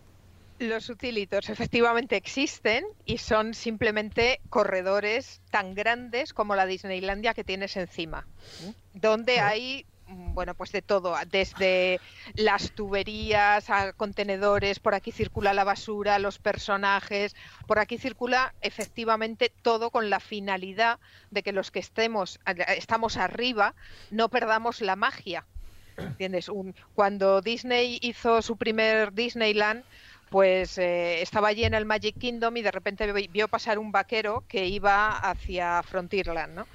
Y dijo, uy, qué mal rollo, si yo estoy aquí con las princesas, esto no pega ni con cola. Y entonces decidió que había que, que esto había que solucionarlo y los trabajadores tenían que poder moverse sin que se les viera. Y muchísimo más todas las toneladas de basura que se generan, la comida que tiene que llegar a los restaurantes. Disneylandia es una ciudad. ¿eh? Disneylandia es muy grande, mucho. Y requiere toneladas y toneladas de cosas que se tienen que mover y que si las vieras perderías la magia. Entonces tú cuando vas a Disneylandia, yo no sé si alguno más aparte de Maese habéis estado allí, cuando vas a Disneylandia no, no ves nada que no sean sonrisas, colores, maravilla, ¿entiendes? Todo es limpio, todo es perfecto. Es como estar dentro de una de las películas de Disney, que es lo que él quería. O sea que cuando, así. cuando les dan eh, directamente el vestuario, les dan una bombona con el gas de la risa. sí, Porque eso también es otra historia. efectivamente. Tienen, además hay todo un código de, de comportamiento, de forma de vestirse, hay millones de pequeños detalles. Un empleado de Disney nunca apuntará nada con un dedo. Eh, si tú le dices, quiero esa figura. Ah, eso es de cierto, ¿no? Lo de los códigos de señales que tienen clarísimos de educación, ¿no? Es verdad. Totalmente. Mira, una cosa que es verdad. Oye, y el código, y eso son lo de, y ese código que existe, bueno, código, que cuando dicen, se acerca Andy, los muñecos, Sí, el Andy's coming. Esto que se tira los, todos al los suelo, ¿es muñecos verdad? se tienen que tirar al suelo. Esto lo, lo empezaron a hacer al principio. Al principio sí lo hacían. Hasta que se Pero manchaba. no, más que nada es que fue un caos, porque había tantísimos niños diciendo se acerca Andy, se acerca Andy, se acerca Andy, que no, no. pa- para quien no lo sepa, Andy es el niño protagonista, el niño de carne y hueso, por decir de una manera, protagonista de la saga de Toy Story, Toy ¿no? Story, sí. Pero os puedo contar otra anécdota que seguro que no la sabéis. Que, bueno, después del tema de, de la huelga, mm, Disney, que tenéis esta idea de ser maravilloso, era un jefe bastante dificilito Acabamos de de decir llevar. que era un jefe muy duro. Ah, es que yo no estaba. estaba claro, en el- claro. Claro, dicho que tenía un lado oscuro, ¿eh? tenía un lado malo ahí, que era, que era que pagaba muy bien a su gente en los años 30, pero que en los años 30, a pesar de pagarles muy bien, les prohibía sindicarse, que tuvo un enfrentamiento muy que serio. las y mujeres que- no estaban muy contentas con él. Pagaba muy bien a su jefe. No, no, no, en los años 30 era el que mejor pagaba, claramente. Pagaba bien, Lo- eh, sobre todo después de Blancanieves. Pero es que lo, lo curioso es que le, le- le enfada mucho la de Aquí, Huelva. aquí, Carlos, aquí, Carlos, tengo que decirte que, Que tus no. fuentes no son muy precisas. Tampoco, ¿eh? tampoco pagaba bien, No, vaya hombre. No, no solo no pagaba Sí. bien, sino que este gran empresario, que es lo que era, eh, aprovechó muchísimo el tirón de la crisis de después del 29. Y uno de los problemas que tuvo en la huelga es que a la gente que le pagaba una miseria, la mantenía porque aparte de que estaban haciendo historia, les prometió que les daría beneficios de la Blancanieves que luego no les Que es dio. por lo que llega la huelga, eso sí, la del 37. Y La Eso huelga está llega por muchas cosas, pero esto es la gota que colma el vaso. Porque además no tenía firmado lo de los contratos. Pero aún así luego desp- despidió a muchos, ¿no? Despidió a todos Sí, que había que tomado parte sí. en la huelga. Despidió, pues mira, llegó a tener cerca de 1.500, no llegaron a las 1.500, pero casi, Ujú. y despi- se llegó a quedar con 600 y pico. Joder, qué purga. Vale, hay una parte en la que no quiero, vamos, me niego a terminar el filandón o que se nos acabe el tiempo Ay, y, no, y tocarla, y, y no tocarla. Y es el tema, mm, digamos, de, de esas secuencias en las que pueden haber desnudos, en las que eh, se les puede, se prohíbe o no eh, que a una vaca se les vea la- los pechos. El, el- eh, Las ese- ubres. eh, las ubres, ese desnudo famoso, eh, ese desnudo famoso, muy adecuada. sí, sí, se nota Sí, que sí, es, sí. es- es campestre. De campo. Eh, ese de famoso desnudo de un póster o de una ventana que aparecen los rescatadores, etcétera, etcétera. Em, ¿Qué hay de verdad en todo ello? Bueno, hay, a ver, es que estás metiendo muchas Sí, cosas. hombre, A claro, ver- por- a ver porque quiero, quiero tocar todas esas, esas eh, partes, anécdotas eh, sexuales eh, que están relacionadas hasta con el polvo mágico de campanilla. Fíjate tú si es necesario. Vaya pupurri que ha hecho en un momento. Vamos a ir, vamos por partes. A ver, eh, los rescatadoras, los rescatadores, perdón, sí, efectivamente es cierto, pero no tiene nada que ver con la compañía. En un momento dado, un empleado cabreado eh, al que han echado ha dicho sí, te vas a acordar de mí y se encarga de meter este póster. ¿Eh?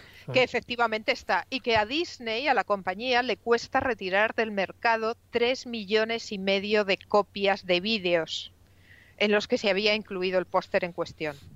Ya, o sea, que la leyenda de que en el- lo que fue el Era visionado... más chula la leyenda, jo, eh, la molaba leyenda más, que en el sí. visionado el frame y dice... No, no, no, no. Todo eso nada de nada. Qué pena, porque No, era muy bonita es- la leyenda. Esto es una mezcla de otra leyenda. Sí. Esto es, esto es un pupurri que, que habéis hecho. Se cuenta que eh, Walt Disney en, en uno en un año después de la Blancanieves, en si no me acuerdo si su 40 cumpleaños en uno, da igual. Roy le dice a los empleados, oye, vamos chicos, vamos a hacer algo especial por el cumpleaños de, del Uncle Walt, porque había que llamarlo tío Walt. Y, y dicen, ah, sí, sí, no hay ningún problema. Entonces dice, bueno, pues hacer lo que queráis, montamos una fiesta y tal. Y entonces a uno se les ocurre hacer un corto del amigo Mickey Mouse y la amiga Minnie Mouse pegando el polvo del millón. y hacer el corto. Hombre, ¿eh? Y pero eso lo- no es un frame, ¿eh? No, pero esto es para una fiesta privada entre ellos. Esto nunca vio la luz. Entonces se lo ponen, se lo ponen. Y, y aquel, oh, qué bueno, el, el- tío Wall allí mirando, qué divertido, qué gracioso, qué bien hecho está. ¿Quién lo ha hecho? Es fantástico. Y entonces se levantan aquellos dos, pues lo hemos hecho nosotros. Vale, muy bien, ya podéis coger los trastos y largaros. Estáis en la calle, ¿no? Qué poco sentido del humor. Sí, la Sí, sí. verdad. y automáticamente recogió todas las copias, por supuesto. Tenéis que saber que una cosa que sí es cierta es que tenía una memoria de elefante, tenía una memoria prodigiosa y no perdonaba ni una, jamás se le olvidaba nada. Vaya. Nada. Ya, ya, ya, ya. Bueno, Y lo del Rey León, la palabra ses, esa que aparece. No, no, no, todo la esto, no- eso... todo esto. oh, eh, eh, no, mira, igual que no hay peor ciego que el que no quiere ver, tampoco hay mejor que el que quiere ver. Claro, eso en realidad, eh, bueno, Ah. la otra, la otra versión o la explicación formal que yo he escuchado es la que realmente no es sex, sino SFX, que es efectos especiales. Pero. Bueno, lo que quieras ver, la verdad es que es difícil. No, no, no, no, que, que incluso, vamos, Sí, los sí, sí. propios dibujantes lo Sí, hicieron lo, a han- lo han- propósito lo como... han explicado así, es verdad, que no aparece la palabra ses, sino eso, es efectos especiales en esa especie de constelación, ¿no? Pero bueno, a saber, ¿no? A lo mejor era una La- paridolia. las tetas de la vaca, que Sí, no, que a no ver, a ver, a que ver. se nos quede. Sí. Vamos a ver, este es otro tema diferente. Esto es una parte, tendríais que hacer un, un programa de los inicios del cine, del cine mudo, que es apasionante. En el año 32 o 34, lo digo de memoria, eh, después de una serie de sucesos, está empezando a surgir el Star System en Hollywood y empiezan a las estrellas empiezan a pasar todo tipo de desastres, drogas, asesinatos, follones varios y la cosa se, se pone muy mal. Y entonces en Hollywood se decide que hay que asentar un código de conducta y se establece el famoso código Hays, que es un código de censura que se establece en- en Hollywood desde dentro y que decide lo que puede verse y lo que no puede verse y lo que es acto y lo que no es acto. Y entre otras cosas decide que a partir de ahora no se pueden en los dibujos animados, no se pueden seguir sacando vacas a las que se les vean las urbes. Ya. Uy, las, ur- las ubres. Las Las ubres. se, se le ve a Londres y París, que no se puede. Y pone, y lo primero que hace el código Hays es censurar a Clarabel, que es la vaca de Disney. ¿Por qué? Porque así el resto de cartoons seguirán el ejemplo de Disney. Y entonces a la vaca Clarabel se le ponen unas falditas. Pero esto es, en el año 32 es un problema totalmente distinto. Claro, porque incluso, bueno, ya estamos hablando mucho más tarde, ya estamos hablando con ese resurgir, una de las películas de las que antes al principio mencionaba Carlos, que fue el resurgir tras unos años malos con la sirenita. Y es curioso que en, el, lo que podría ser el póster de, del- o la portada de lo que es la película de la sirenita, en la que aparece ese castillo al fondo, una, una de las torres, vamos, es que es un, un miembro masculino, es un, es un pene como, que es Bueno, como una de las torres del castillo del fondo. Eso mm, también... O sea, es un producto casual, bueno, aunque la casualidad, vista la imagen, no hay mucho que, que imaginar. Eh, eh, eso fue cierto, se, su- eh, se rumoreó incluso que el dibujante fue despedido, etcétera, etcétera, y que tuvieron que hacer nuevas carátulas. Sí, sí, se hicieron nuevas carátulas mm, por si acaso, porque la compañía hay ciertas cosas que no, no se las puede permitir. Entonces, en determinados, si la cosa llega a cierto nivel, ya ni se plantean si es verdad o si no es verdad, la corrigen y punto. Directamente, ¿no? Sí, eh, por lo que Vaya, vaya. follones que Bueno, Y Pepa, ¿estás sí, ahí? Pepa, no sabemos si otra Sí, vez Walt sí, Disney sí, no está sí. muy contento con el tema. Sí, Sí, yo estoy aquí. Ah, ¿me estás, estás. Vale, vale. No, es que a, a momentos no. A ratos no. De todas maneras, eh, si querías apuntar algo, Sí, Jesús. digo, en esta noche que estamos aquí desmitificando, porque es un poco el objetivo ¿no? de- del programa, la cantidad de leyendas urbanas y de rumores que se han dicho sobre Walt Disney, y que menos que una experta como tú, pues vayas diciendo lo que hay de verdad y mentira, porque son cosas que están ahí en las redes sociales y que mucha gente pues va transmitiendo ¿no? de una forma o de otra. Por yo creo que es bueno y esclarecedor este programa. Pero ya como estamos un poco llegando al final del filandón, sí me interesaría saber si esas últimas palabras enigmáticas palabras escritas por Walt Disney son verdad, ese Kurt Russell o Kurt Russell. ¿Tú qué opinas? No, tampoco. Tampoco, ¿ves? A ver, eh, no. Cuando, cuando Disney sale de su despacho el último día, eh, Disney sale en principio para ir al, al médico a revisarse una antigua lesión que se hizo en el año 38, si no voy mal. ¿eh? Y él, eh, bueno, ya harto, Disney tenéis que saber que vivía sometido a un Aún. Aún. No, no- nos has dejado así. Aún. Estaba sometido aún. Estaba, me imagino que estará refiriéndose a que ya tenía un cáncer de pulmón y que evidentemente pues estaba con continuas revisiones, ¿no? Claro, Lo que dice la leyenda medicación. urbana, hasta que venga Pepa Yausas, la leyenda urbana es que eh, él dejó escritas unas palabras, unas eh, enigmáticas palabras donde ponía Kurt Russell o Kirk Russell, que en definitiva se estaba refiriendo a ese actor que todavía era jovencillo que parece que quedó prendado, no desde un punto de vista sexual y emocional, sino por las dotes interpretativas que tenía. Entonces llamaba mucho la atención que el último nombre que aparece descrito en esta nota que hace Walt Disney sea ni más ni menos que la de un actor que por entonces no era demasiado conocido, y estamos hablando del año 66. De ahí un poco esa leyenda urbana de por qué esto ocurre y si era verdad y no era verdad ese, esa anotación, ¿no? Entonces, bueno, por eso eh, era un poco lo que le comentara Pepa, pero no sé si al final ha, podido venir para poder transmitir y despedirla, ¿no? En este filandón. No, todavía no. Lo que sí que mm, me gustaría que, mm, vamos, no terminar el filandón sin poner una parte, porque si estamos hablando de, me dicen desde control, Víctor me dice que ya tenemos ahí a, he dicho a Pepa.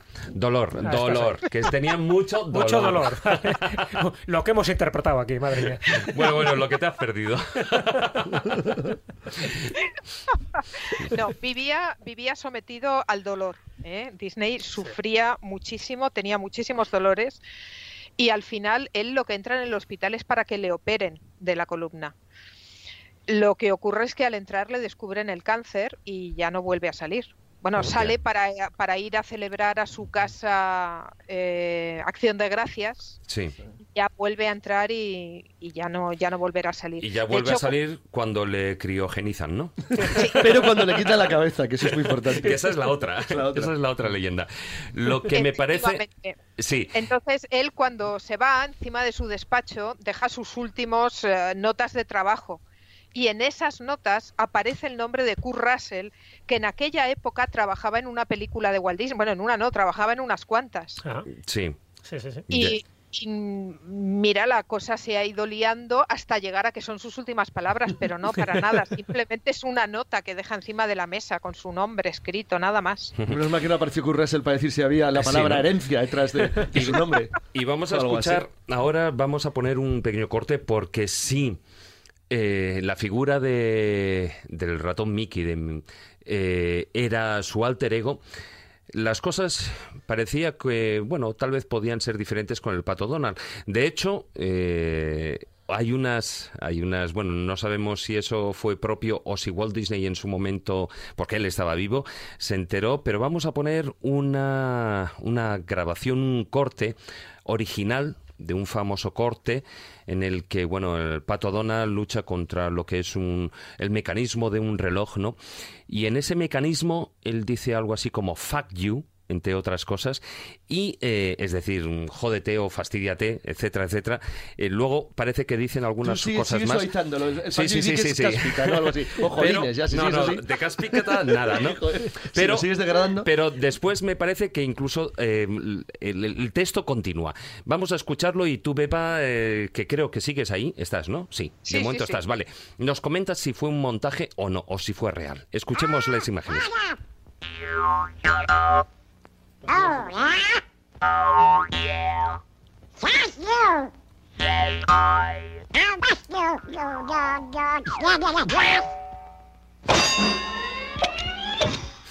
Bueno, estas, estas son el, yo creo que el fact you se ha oído bien bien, pero ¿esto es real? ¿Fue un montaje que se hizo a posteriori? No, es real. Esto es real. Se y les el coló. montaje, a pos- el, el montaje a posteriori fue eliminarlo. No, digamos que, que los estándares eh, estaban más encaminados a, a cuestiones de sexo, de determinado tipo de violencia, pero esto en la época no les parecía nada del otro jueves. Luego, con el paso de los años, empezó a parecer una cosa terrible y entonces el doblaje se cambió, Ya, pero es original. porque El pato, el pato Donald, no sé si sabéis que su existencia se debe a que él es la sombra de Mickey Mouse. El pato Donald nació para que se pudiese expresar todo lo que Mickey Mouse no puede expresar. Mickey Mouse no se cabrea, Mickey Mouse no tiene ataques de rabia, Mickey Mouse no patalea. Para eso está el pato Donald. ya, ya, ya. Que es el alter ego mío porque siempre está cabreado. Bueno, Pepa, el tiempo se nos, eh, como siempre digo, se nos escapa de las manos, se nos eh, ha ido por completo. Muchas, muchísimas gracias por haber estado esta noche con nosotros. Aunque, bueno, algunos te odiaremos eternamente por aquello de habernos eh, desmitificado algunas cosas y algunas secuencias de, de Disney. Pero muchas gracias por haber estado por aquí, por Escobulandia. A vosotros. Muchas Ha gracias, sido- Pepa. Ha sido una visita fantástica. Muy bien. Hasta pronto. Muchas Un gracias. beso. Un Hasta cuando Hasta luego. queráis. Un beso. Chao.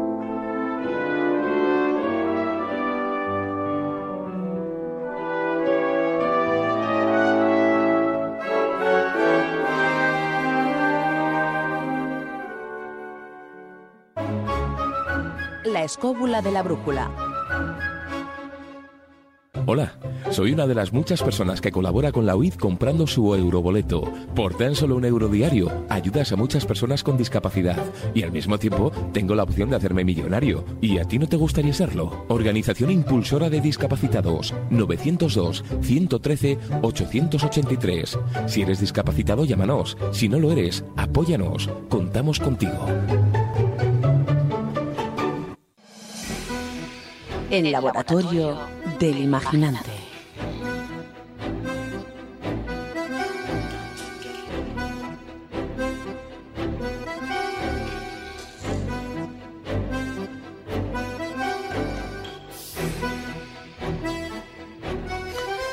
Y vamos ya con la sección y tenemos ahí a Fernando López del Oso. Muy buenas noches, Fernando. ¿Qué tal? Buenas noches, David, y buenas noches Hola, a todos. ¿qué tal, A todos. eh, bueno, el tema de hoy, mira que te lo ponemos difícil, ¿eh? Porque hablar del laboratorio del imaginante en un programa sobre el enigma Disney, la verdad es que te ha sido difícil, ¿eh? Pues Buscar no, ahí no la tiene- conexión.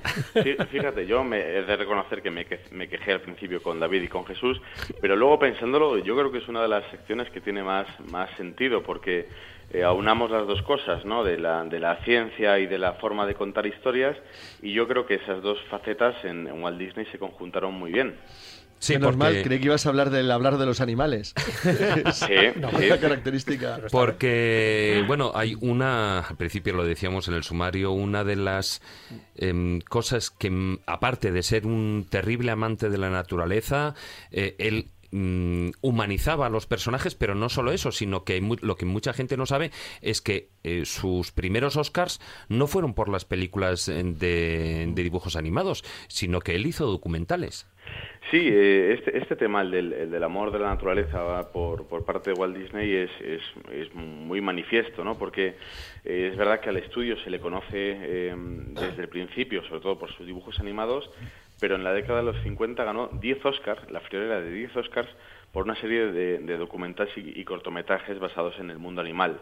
Eh, por ejemplo, seis Oscars de cortometrajes eh, centrados en las focas, castores, pájaros, espacios naturales, otros dos Oscars de cortometraje documental ambientados, uno en Alaska y otro en el Ártico, y por último dos Oscars más del largometraje documental, uno que se llamaba El desierto viviente y otro La pradera en fuga. Y de hecho se comenta también que el propio Walt Disney pasaba largas, eh, largos espacios de tiempo en, en, espacios naturales observando a los, a los animales y no solo para aprender a, a, dibujarlos correctamente, de hecho se sabe también que llevaban animales a los propios estudios para que los dibujantes los pudieran tener de, de modelos, sino también para ir estudiando esos comportamientos animales eh, y esas, esas relaciones que establecían entre ellos y quizá para, para extraer de todo aquello una serie de conclusiones, una serie de ideas que quizá le sirvieron de base para, para ese enorme éxito internacional que él tuvo. Uh -huh. Claro, porque él, bueno, eh, una de las cosas que él hacía y fundamental, aparte de, de estudiar a los animales, de estudiar su comportamiento y la relación entre ellos y tal, lo que hacía que fueran mucho más cercanos a todos nosotros y a todos los niños, evidentemente, era humanizarlos. Claro, claro. Ahí tiene, la verdad es que tiene dos formas eh, de tratar a los, a los animales. ¿no? Por un lado están los animales humanizados, que son eh, eh, los que podemos pensar, por ejemplo, como Mickey Mouse, que es la, el, el, el, digamos el icono del estudio, eh, Donald, Goofy, Pluto, y luego los que aparecen en películas, por ejemplo, como Robin Hood. Eh, estos bueno, también se cuelan otros pequeños, siempre como el, el, ratón de Dumbo, Pepito Grillo en la película de, sí, de Pinocho, de Pinocho uh -huh. exactamente. Y estos más que animales, eh, yo creo que son prácticamente seres humanos que tienen forma de animal, porque llevan ropas, manejan artefactos, viven en casas, tienen hábitos humanos y las aventuras suyas discurren en un mundo que es muy parecido al nuestro. Pero sí es verdad que están imbuidos de un par de características eh, que escogió Walt Disney con mucha, con una gran inteligencia. La primera es que eh, estos dibujos, estos diseños explotan una de debilidad fisiológica de los humanos, o mejor dicho, de los mamíferos, para quedarnos bien. Y es que en nuestro diseño arcaico cerebral tenemos implantado el reconocimiento de seres que tienen la cabeza grande y los ojos proporcionalmente grandes, lo cual encaja con la apariencia de la mayor parte de las crías de mamífero, lo cual no es una casualidad. Es decir, podemos pensar en, el, en, en, un niño pequeño o en un cachorrito de perro o, o, de león o de ciervo y todos esos rostros tienen prácticamente el mismo esquema. Ya. Y ante esa visión nosotros tenemos un comportamiento asociado que despierta un sentimiento de simpatía, de cariño y de, y de protección que lo tenemos así, pues por ejemplo, para no ser agresivos con, con nuestras crías. Ya, ya, Entonces, por eso Mickey Mouse, por ejemplo, nos cae tan simpático y por eso también los niños se sienten tan tan identificados con estos personajes, porque lo reconocen como iguales. Uh -huh. Hay una teoría, qué curiosa, hay una teoría de una novela, me estaba intentando acordarme cuál era el título, es una novela sueca de ciencia ficción, en la que se, se desarrollan los primeros contactos en Europa entre neandertales y sapiens, y sostiene una teoría muy parecida. Dice que uno de los motivos, posiblemente basado en, en, en observación, es que a los, a los neandertales, los humanos, los nuestros, a los sapiens, les resultábamos muy tiernos si nos veían con un aspecto muy, para ellos, muy enternecedor, lo cual no sería ninguna tontería. ¿eh?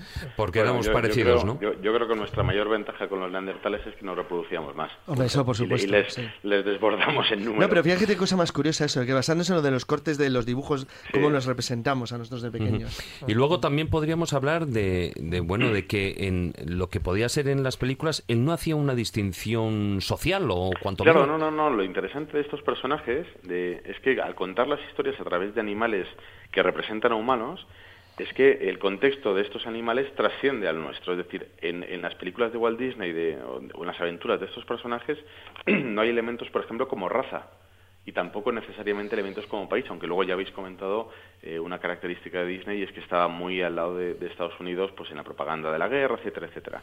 Pero, por ejemplo, Mickey Mouse es de color negro, pero nosotros nadie lo identifica con un negro entendiendo como tal a un negro de Estados Unidos de los años 30. Sin embargo, es, curioso que sí hay asociaciones de especies animales con actividades o con, por ejemplo, por ejemplo, has citado Robin Hood, que es un zorro, sí. es decir, que es astuto, tal, claro, claro, claro, comportamientos. Hombre, está, está claro que, hay, que, hay animales que tienen características uh -huh. que evocan a cualidades humanas, uh -huh. pero, pero mira, centrados en el tema de estos, de estos humanizados, eh, Donald, por ejemplo, es blanco y el Pato Lucas es negro. Tampoco hay diferencia de raza. Pero ¿sabéis con cuál he, he oído yo, he leído yo alguna referencia de racismo? Carlos, esta vez. A ver, ¿con cuál? Con Goofy, seguro. Con Goofy. ¿Por qué? Con Goofy, exactamente, pues porque encajaba con el arquetipo de, del negro simple, vago y, y bobalicón, tan del Y que encima, los- encima, hay películas, por ejemplo, la estoy imaginando ahora mismo a Goofy en una que aparece vestida de golfista de los Sí, años 20, sí. es como unos panteones bombachos y una Sí, pero es de... verdad que siempre aparenta como el torpe, ¿no? Un poco. Claro, no, y, y- y aparecía, re- yo, yo, yo le recuerdo eso, recostado en el porche, en una mecedora, hablando con casi con una vagueza, ¿no? Cuando se le acercaba a Mickey y Donald y tal.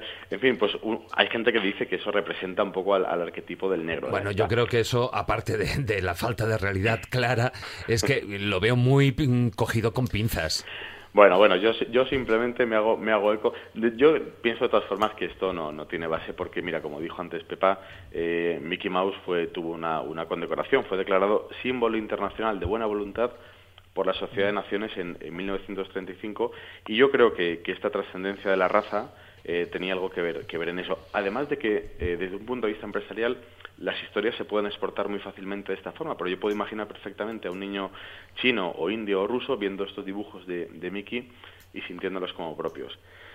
Pero bueno, aparte de, esta, de estos animales humanizados que, que trataba eh, Disney en sus, en sus historias, en sus películas, tenemos otra clase de tratamiento de estos animales, que es el de los animales que se comportan más o menos como tales, ¿no? Por ejemplo, en películas como Bambi, como Dumbo o como El Rey León.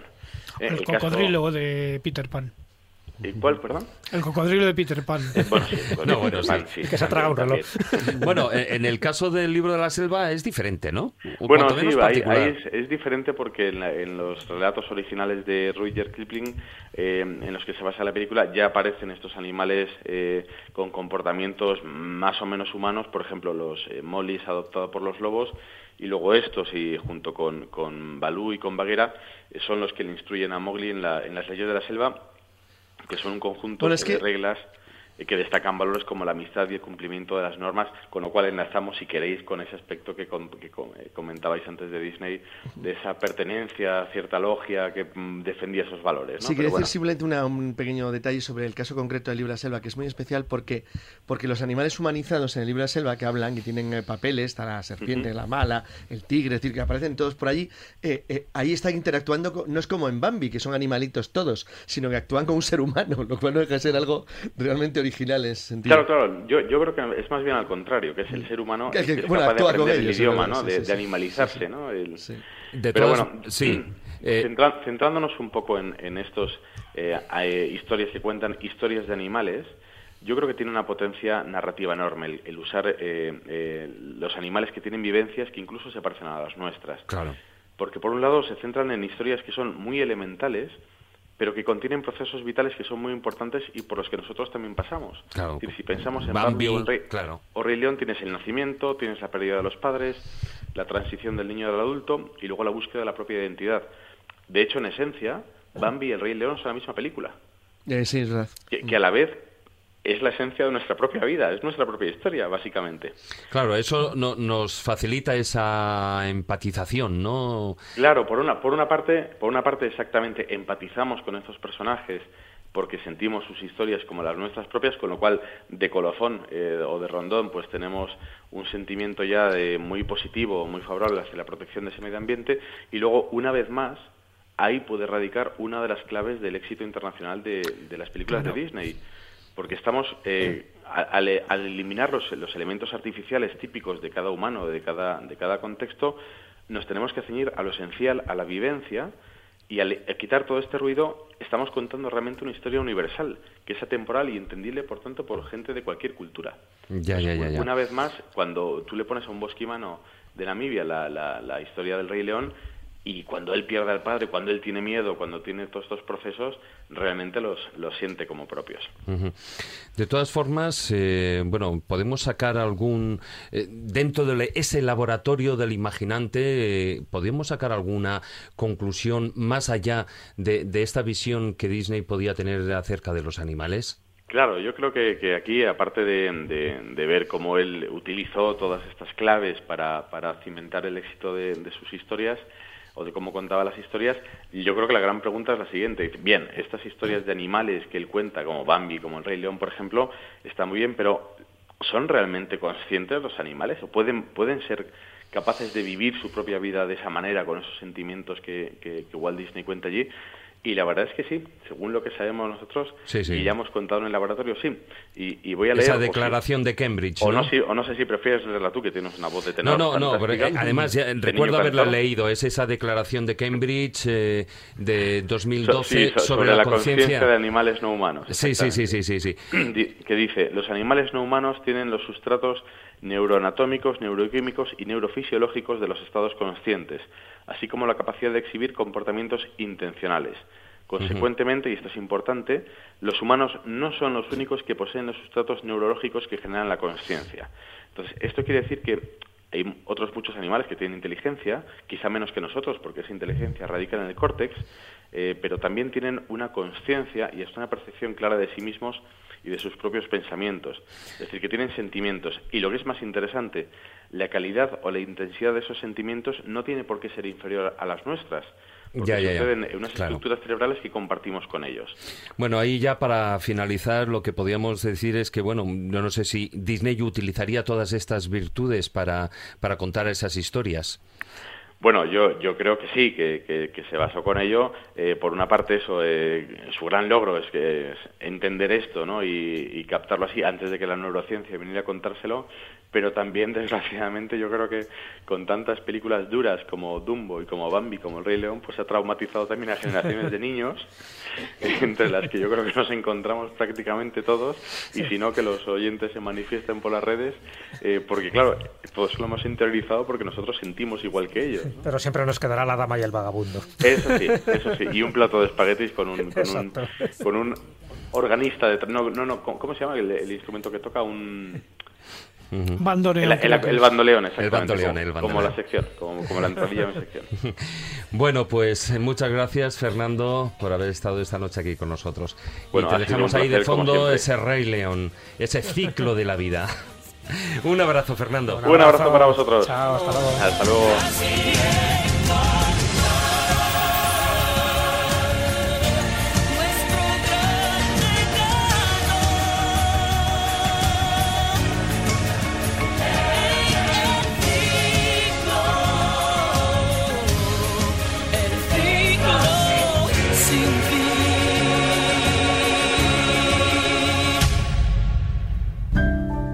La escóbula de la brújula.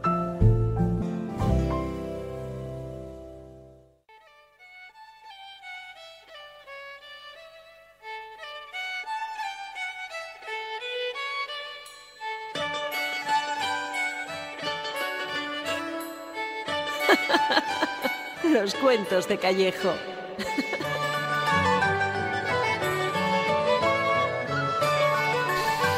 Y bueno, y como no podía ser de otra manera, hoy precisamente hablando de cuentos, de historias, eh, con muchas leyendas, evidentemente tenía que entrar la sección del de los cuentos de Callejo. Estás emocionado, ¿eh? Sí, sí, sí, sí. No, sobre todo porque eh, he visto por ahí una cosa que decía los cuentos en verso para niños perversos. ¿Qué es eso? bueno, esta vez me parecía oportuno eh, contar, en este caso narrar, un cuento de, bastante insólito de Roald Dahl. Eh, para muchos oyentes, Roald Dahl le sonará como el autor de bueno, pues grandes libros muy populares y muy infantiles como Charlie la fábrica de chocolate o la de Matilda, El gran gigante bonachón, Las brujas, Relatos de lo inesperado, algunas se han hecho películas, ¿no? Y de hecho él también hizo eh, el primer cuento infantil es el de los Gremlins, que se lo propone a Disney, lo escribe para él como una especie de largo- largometraje animado que nunca se lleva a cabo, queda ahí en el tintero, pero dentro de la gran producción literaria que tiene Roald Dahl, eh, y, aparte este contacto con Disney, con lo cual pues encaja perfectamente en el tema de hoy, él tiene una serie de cuentos donde da una versión distinta a los cuentos clásicos, y eso lo llaman los cuentos en verso para niños perversos. Entonces, bueno, este eh, lógicamente está traducido al castellano con una rima a veces forzada, pero que da una versión muy particular, muy tipo Roald Dahl, de Caperucita Ro- Roja, que, eh, que tiene su gracia, su sentido del humor, su ironía y un final, pues un poco ligeramente distinto. Bueno, pues vamos a escucharlo.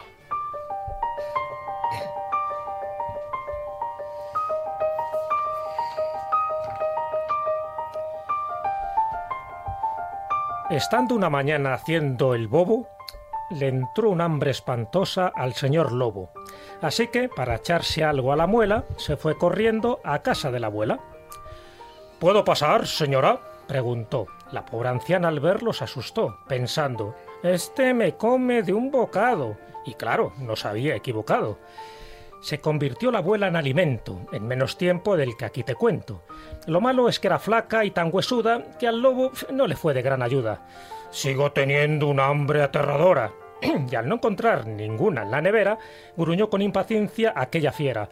Esperaré sentado hasta que vuelva Caperucita Roja de la selva. Que así llamaba al bosque la limaña, creyendo en- que estaba en Brasil en lugar de en España.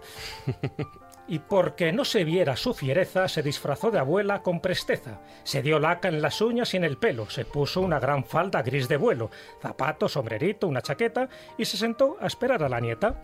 Llegó por fin Caperucita a mediodía y dijo ¿Cómo estás, abuela mía? Por cierto, me impresionan tus orejas. Para oírte mejor, que somos un poco sordas las viejas.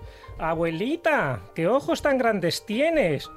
Claro, hijita, estas lentillas me las ha puesto el oculista don Ernesto, dijo el animal mirándola con gesto urgente, mientras pensaba que sabría mejor que su comida precedente.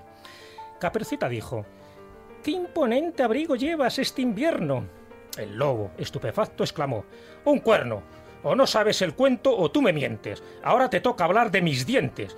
Oye, mocosa, te comeré ahora mismo y a otra cosa pero ella se sentó en un canapé y sacó un revólver del corsé. Con calma apuntó bien a la cabeza y... ¡Pan! Allí cayó la buena pieza. Al poco tiempo vi a Caperucita cruzando por el bosque. Pobrecita. ¿Sabéis lo que llevaba la infeliz? Pues nada menos que un sobrepelliz que a mí me pareció de piel de un lobo que estuvo una mañana haciendo el bobo. Bueno, como suelen decir esa famosa frase, joder, cómo ha cambiado el cuento, ¿no, Caperucita? ¡Qué violencia! No, pero yo me le sé en otra versión. Ese. Baita cirupeca por el que vos dotan la natra, la natra, cuando de pronto, ¡zas! Eh, ¿De dónde va esta cirupeca? Y dice, ñoco, un bolo que bla, y tal. Pero, pero, pero. Tiene la Se ha cargado. Sí, Roald Dahl le a la cabeza. Bueno, bueno, bueno. Bueno, pero para que veas cómo de muchos cuentos clásicos, incluso yo tengo un libro que se llama eh, Cuentos de hadas políticamente correctos, donde le quitan toda la de sexismo, de machismo, y al final queda tan edulcorados que eso sí que no es cuento ni es nada, ¿no? Pero bueno, me parecía gracioso que Roald Dahl, que está caracterizado precisamente por esa influencia, ese cariño que tienen los niños, pues que se dedicara a hacer estos cuentos en verso para niños perversos y que bueno, que te sorprende, porque no dejan de ser diálogos también eh, humanizados de ciertos animales, siempre con, no tanto con una moraleja, no tanto con una especie de carácter moral, pero sí un poco para epatar, para sorprender y para darnos cuenta de que realmente de cualquier cosa, incluso de lo, de lo más lúdico, se le puede sacar también una serie de consecuencias, como hizo Charles Perrault. Ya sabes que todos sus cuentos, en el concreto del Capricita Roja, que no dura más de página y media, siempre termina con una moraleja. Algo así como esto le pasa a las niñas tontas que se van por el bosque y hacen caso a señores con barba y, y Sí, que, sí. y que se quitan Y el sobrepelliz. y aceptan caramelos, ¿no? Y A la salida del colegio. Exactamente, o sea que cómo ha cambiado el cuento desde Charles Perrault, desde el siglo XVII hasta el día de Es hoy. que, esta, que que el libro acabe con Caperucita con un revólver es una variante Sí, del la oeste un tanto extraña. Y como siempre, sea esta versión o sea la otra, la abuela es inmensamente tonta. Sí, está claro que sí. Y esa es la única moraleja en el cuento de hoy. Efectivamente.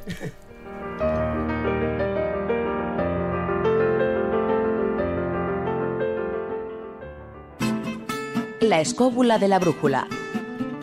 La escóbula de la brújula.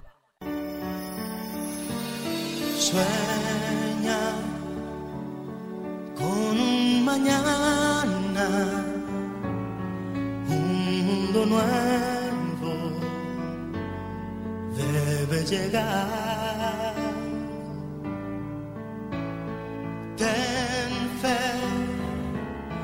es muy posible si tú estás decidido.